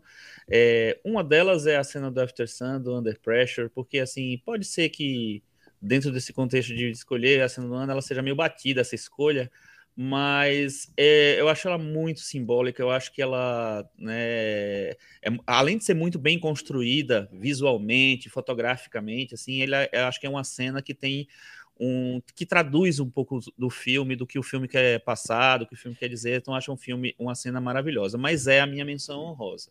A minha cena favorita, eu acho que eu, eu assisti esse filme é, lá no comecinho do ano e eu fiquei emocionadíssimo quando eu vi a cena. Quando eu vi de novo o filme, eu fiquei emocionadíssimo de novo, que é a cena em que Davinho contra o sonho dele para a irmã. Achei lindíssimo, hein, Martinho? Muito boa essa cena. cena do ano brasileira, do, É. do Chico. E você, Thiago? Que essa realmente é forte. Vou citar ra- rapidamente algumas, sem, sem, sem, muito, sem muito detalhe. O, des- o desfecho de transe do Memória, a cena do caminhão do Licorice Pizza, Tom Cruise e Val Kilmer em Top Gun se encontrando. Puta, essa é boa demais. Quem viu, lembra e não esquece jamais dessa cena. Só Muito dessa boa. cena. A cena da dança em The Souvenir, parte 2. Quem viu também vai lembrar, não vou entrar em detalhes. O abraço na praia em Introduction do Hong Sang-soo. E a vencedora para mim é a cena da dança de RRR. Michel, eu vou especificar como você votou nela também, pra gente votar junto. A cena da dança de RRR. Como é que O você eu- sabe que você ficou me dando voto? Então, não, porque o que eu coloquei aqui foi qualquer cena musical de RR. Bem específico. Mas como você especificou uma, a gente vai, vai junto nessa. Não, a cena da disputa realmente. É, eu queria sair dançando também, mas tudo bem. Que cena incrível. Então, É essa a sua? É a É. minha, super. Então virou a super. cena. Deixa eu só fazer um comentário, porque assim, eu, uma, uma das cenas que eu considerei, a cena que eu mais gosto no RRR, eu adoro essa cena da dança, é muito boa, maravilhosa, mas pra mim a primeira cena de ação do RRR, que é a cena que eu chamo de um contra todos, que é o, o, o guarda lá que, que- que sozinho que ele é, enfrenta a multidão, eu acho tão impressionante Muito aquela John cena. Wick dele, né? Total, eu acho pra mim, para mim essa é a melhor cena do RRR, mas eu entendo votar Nat- na, é, na música do Nato Nato, né, que é o- Nato, nato, nato, nato. é incrível. Nato Nato vai estar no Oscar, eu Ah, acho. vai, hein? com certeza. É, Thiago Faria, vamos para o grande finale agora. Qual é o seu top Não, 10 peraí, aí? e o nosso voto popular? Ah, sim, claro. Vamos trazê-lo agora. Na hora do, do, do- o creme de la creme, né? Então, o top 10, o Thiago vai trazer o top 10 dele em instantes, mas o voto popular. é, eu, eu tenho aqui o filme que ganhou com um certo disparo. bem na frente dos demais, mas o Chico sempre fala, Michel, pelo menos o top 3. Então eu tô trazendo o top 3 aqui dos filmes mais bem votados. É, em terceiro lugar ali ficou Nope. Muito bem votado também o acontecimento. É, Drive My Car em segundo, mas o grande vencedor, muito longe dos demais, After Sun. Olha. E agora eu quero saber do Thiago Faria, qual é o top 10 dele. Vamos lá, Michel. Então, ficou Porque uma ele tá prometendo pra bagunça. gente, você É não uma sabe, tá bagunça, é uma essa bagunça. bagunça aí há dias. Michel, isso. é assim, é. uma É. bagunça que eu, eu peço o seguinte, paciência pra você, Michel. Você vai explicar. Eu só vou depois a digitar gente vai 10, tá? resolver. A Eu só gente vou vai digitar 10, tá? Tá bom. A gente vai resolver isso. Tá? Depois a gente, eu, a gente define Te direito. pego lá Você fora. Você coloca na planilha e, e aí e sai o resultado. Não posso fazer nada, eu tentei. Eu digo pra você que eu tentei colocar tudo nessa lista, não consegui. E é isso, é a lista que a gente tem. No momento é o que a gente tem. É, é- a gente está trabalhando com, com possibilidades, né? E- se eu tivesse um travesseiro agora? É, então. Ah, nessa explicação. A gente, a gente, às vezes quer fazer do jeito que o Michel pede, mas a gente trabalha com a vida real, né? É só, Então, botar, assim, 10, é só botar 10 filmes, vamos lá, vamos ver o que vem vamos por lá. aí. Para começar, a gente tem. Foi um ano de filmes represados, então 2019 a gente incluiu no. no a gente digo eu, estou falando assim, mas sou eu. Eu incluí na, na lista dos melhores do semestre filmes de 2019 que estrearam e filmes que estavam muito alto na minha lista. Então eu vou citar esses dois que estavam muito lá, quase no topo, como hors concurso, hors concurso, porque eu não, não, não quero incluir esse agora no top 10, porque tem muitos outros filmes para colocar, que é o Vitalina Varela, do, do Pedro Costa, que estava lá em, quase, acho que em segundo lugar na minha lista dos melhores do semestre, e o Traidor, do Marco Bellocchio, que eu acho um filme incrível, também estava no meu top 10, não vou incluir esses dois, porque só porque são de 2019, só, esse foi o meu critério, não vou incluir. Nas menções honrosas, tem alguns aqui que eu vou citar muito rapidamente. A Garota e a Aranha, Sr. Bachmann e seus alunos, O Contador de Cartas, Pequena Mamãe, RRR, A Mulher do Espião, Mães Paralelas, After Sun, A Metamorfose dos Pássaros, Pinóquio do Guilherme Del Toro, Roda do Destino, Top Gun e O Buco. São esses os meus, as minhas menções honrosas. Eu, tô indo rapidinho porque sei que a gente já está estourando o tempo. Estourado. Então, no meu top 10, o meu top 10 abre com The Souvenir 2, da Joana Hogg. Gosto muito da diretora, até para quem gosta dela, eu acho que esse filme pode surpreender, Souvenir 2. O nono lugar, eu incluí os dois filmes do Hong Sang-soo, que es- estrearam esse ano, A Mulher que Fugiu e o Encontros, Introduction. Golpe. Já começou o golpe, mas, Michel, inclua o primeiro da lista, então, A Mulher que Fugiu, mas o Encontros, Introduction, tá juntinho, não, não tiraria dessa posição. Oitavo lugar, Fabian, O Mundo Está Acabando, do Dominic Graff. Já falei sobre ele no Melhores do Semestre, ouçam lá. Sétimo lugar, Não Não Olhe, do Jordan Peele. Sexto lugar, Crimes of the Future, do David Cronenberg. Voltando com um filme que revê a, a trajetória dele e olha para o futuro, acho maravilhoso. Quinto lugar, Benedetta, do Paul Verhoeven. Lançou lá no comecinho do ano, muita gente já esqueceu. Eu acho que é um dos grandes filmes do Verhoeven. Quarto lugar, Memória, do Apichatpong Weerasethakul. Terceiro lugar, aí é o meu maior golpe, não tenho nada a fazer em relação a isso. É a minha decisão, aceitem, engulam ou não, se quiserem. Se você quiser, Michel, só contar nota, pode colocar o primeiro, mas os outros dois também entrariam nessa, nessa posição. Eu coloquei os três grandes filmes de memórias de grandes cineastas lançados esse ano, na minha opinião, que é o Armageddon Time, do James Gray, que eu amo esse filme, eu acho incrível, já falei muito bem sobre ele no episódio do podcast. Licorice Pizza, do Paul Thomas Anderson, e o Apollo 10,5, do Richard Linklater. Segundo lugar, France. Golpe. Que isso? É isso. É, mano. Durma com, durma com isso, não tem nada, nada mais a fazer. Segundo lugar é o France, do Bruno Dumont. Também já elogiei muito aqui no, no podcast. Acho que é um dos filmes mais instigantes sobre o momento que a gente está vivendo. Esse mundo de imagens digitais, de manipulação da realidade, de fake news, de artifícios na mídia. Vejam France, é, eu acho incrível. E o primeiro lugar, eu, eu não podia fugir dele, porque eu já elogiei tanto, já falei muito, já elogiei de diversas maneiras. Eu poderia ter mudado essa, eh, os filmes de posição na lista, o segundo lugar poderia ter sido o primeiro, eu poderia ter colocado o terceiro em primeiro, mas eu vou seguir com a minha coerência desse ano, é o Drive My Car. Muito bem. A minha não coerência desse ano, mas o Drive My Car é realmente uma grande coerência, Thiago. Muito obrigado por acabar com essa com essa minha capacidade de contar os votos É, e, eu, eu, eu eu sabia que você ia se irritar porque envolve um filme que você gosta muito. Mas, enfim, Com pegue a- o primeiro. Vou acabar com, a, com o Varanda Wars, não existe mais. Ah, não deu, gente. Não deu, desculpa. Eu não queria deixar nenhum desses fora e é isso. Lidem com isso. Eu, eu, eu vou dar um golpe no Thiago, mas tudo bem. Depois eu conto o golpe que eu dei. Eu tirei os dois últimos, o nono e o décimo, e botei os três em 3, 4 e 5. Ah, não, não pode. É, pô. tem que ser. A planilha tem que contar. Que isso? Que a gente tá sendo dominado por um algoritmo agora. É, Cris Lume, põe ordem na casa, vai. Sei se eu vou colocar. É, em décimo lugar, eu fiz uma dobradinha também. Aí você pode ir de. pode colocar o Marte 1. Eu posso- fui de Marte 1 e Eduardo e Mônica. Posso me lugar. demitir do conta- contador de. Foi o Marte 1. Foi o Marte 1. É o golpe, Michel, é o golpe. Nono lugar, O Homem do Norte. Oitavo lugar, A Ilha de Bergman. Sétimo lugar, Mães Olha aí, Paralelas. Sexto lugar, Ilusões Perdidas. Quinto lugar, Drive My Car. Em quarto, Licorice Pizza. Me perdi já totalmente, você tá muito rápido. Em É. terceiro, Top Gun Maverick. Em segundo, Não Não Ó. Olhe. E em primeiro, After Sun. Eu acelerei aqui porque nós estamos aos 40. Nós estamos naqueles acréscimos de Copa do Mundo do Catar, né? 10 minutos a mais. Qual foi o segundo lugar mesmo? Não, não olhe. Não, não olhe. Não, não olhe. Muito bem, muito bem.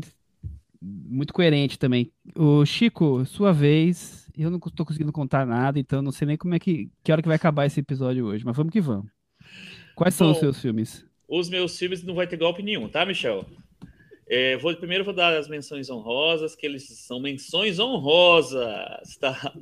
É o seguinte, eu, é, filmes que eu gostei muito esse ano, o Fábio, O Mundo Está Acabando, gosto muito. Fire Die, o documentário da, da Jessica Bechet, que tá na MUBI, adoro. Licorice Pizza, do Paul Thomas Anderson. Batman, do Matt, Re- Matt Reeves. Não Não Olhe, do Jordan Peele. Titane, da Julia Ducournau.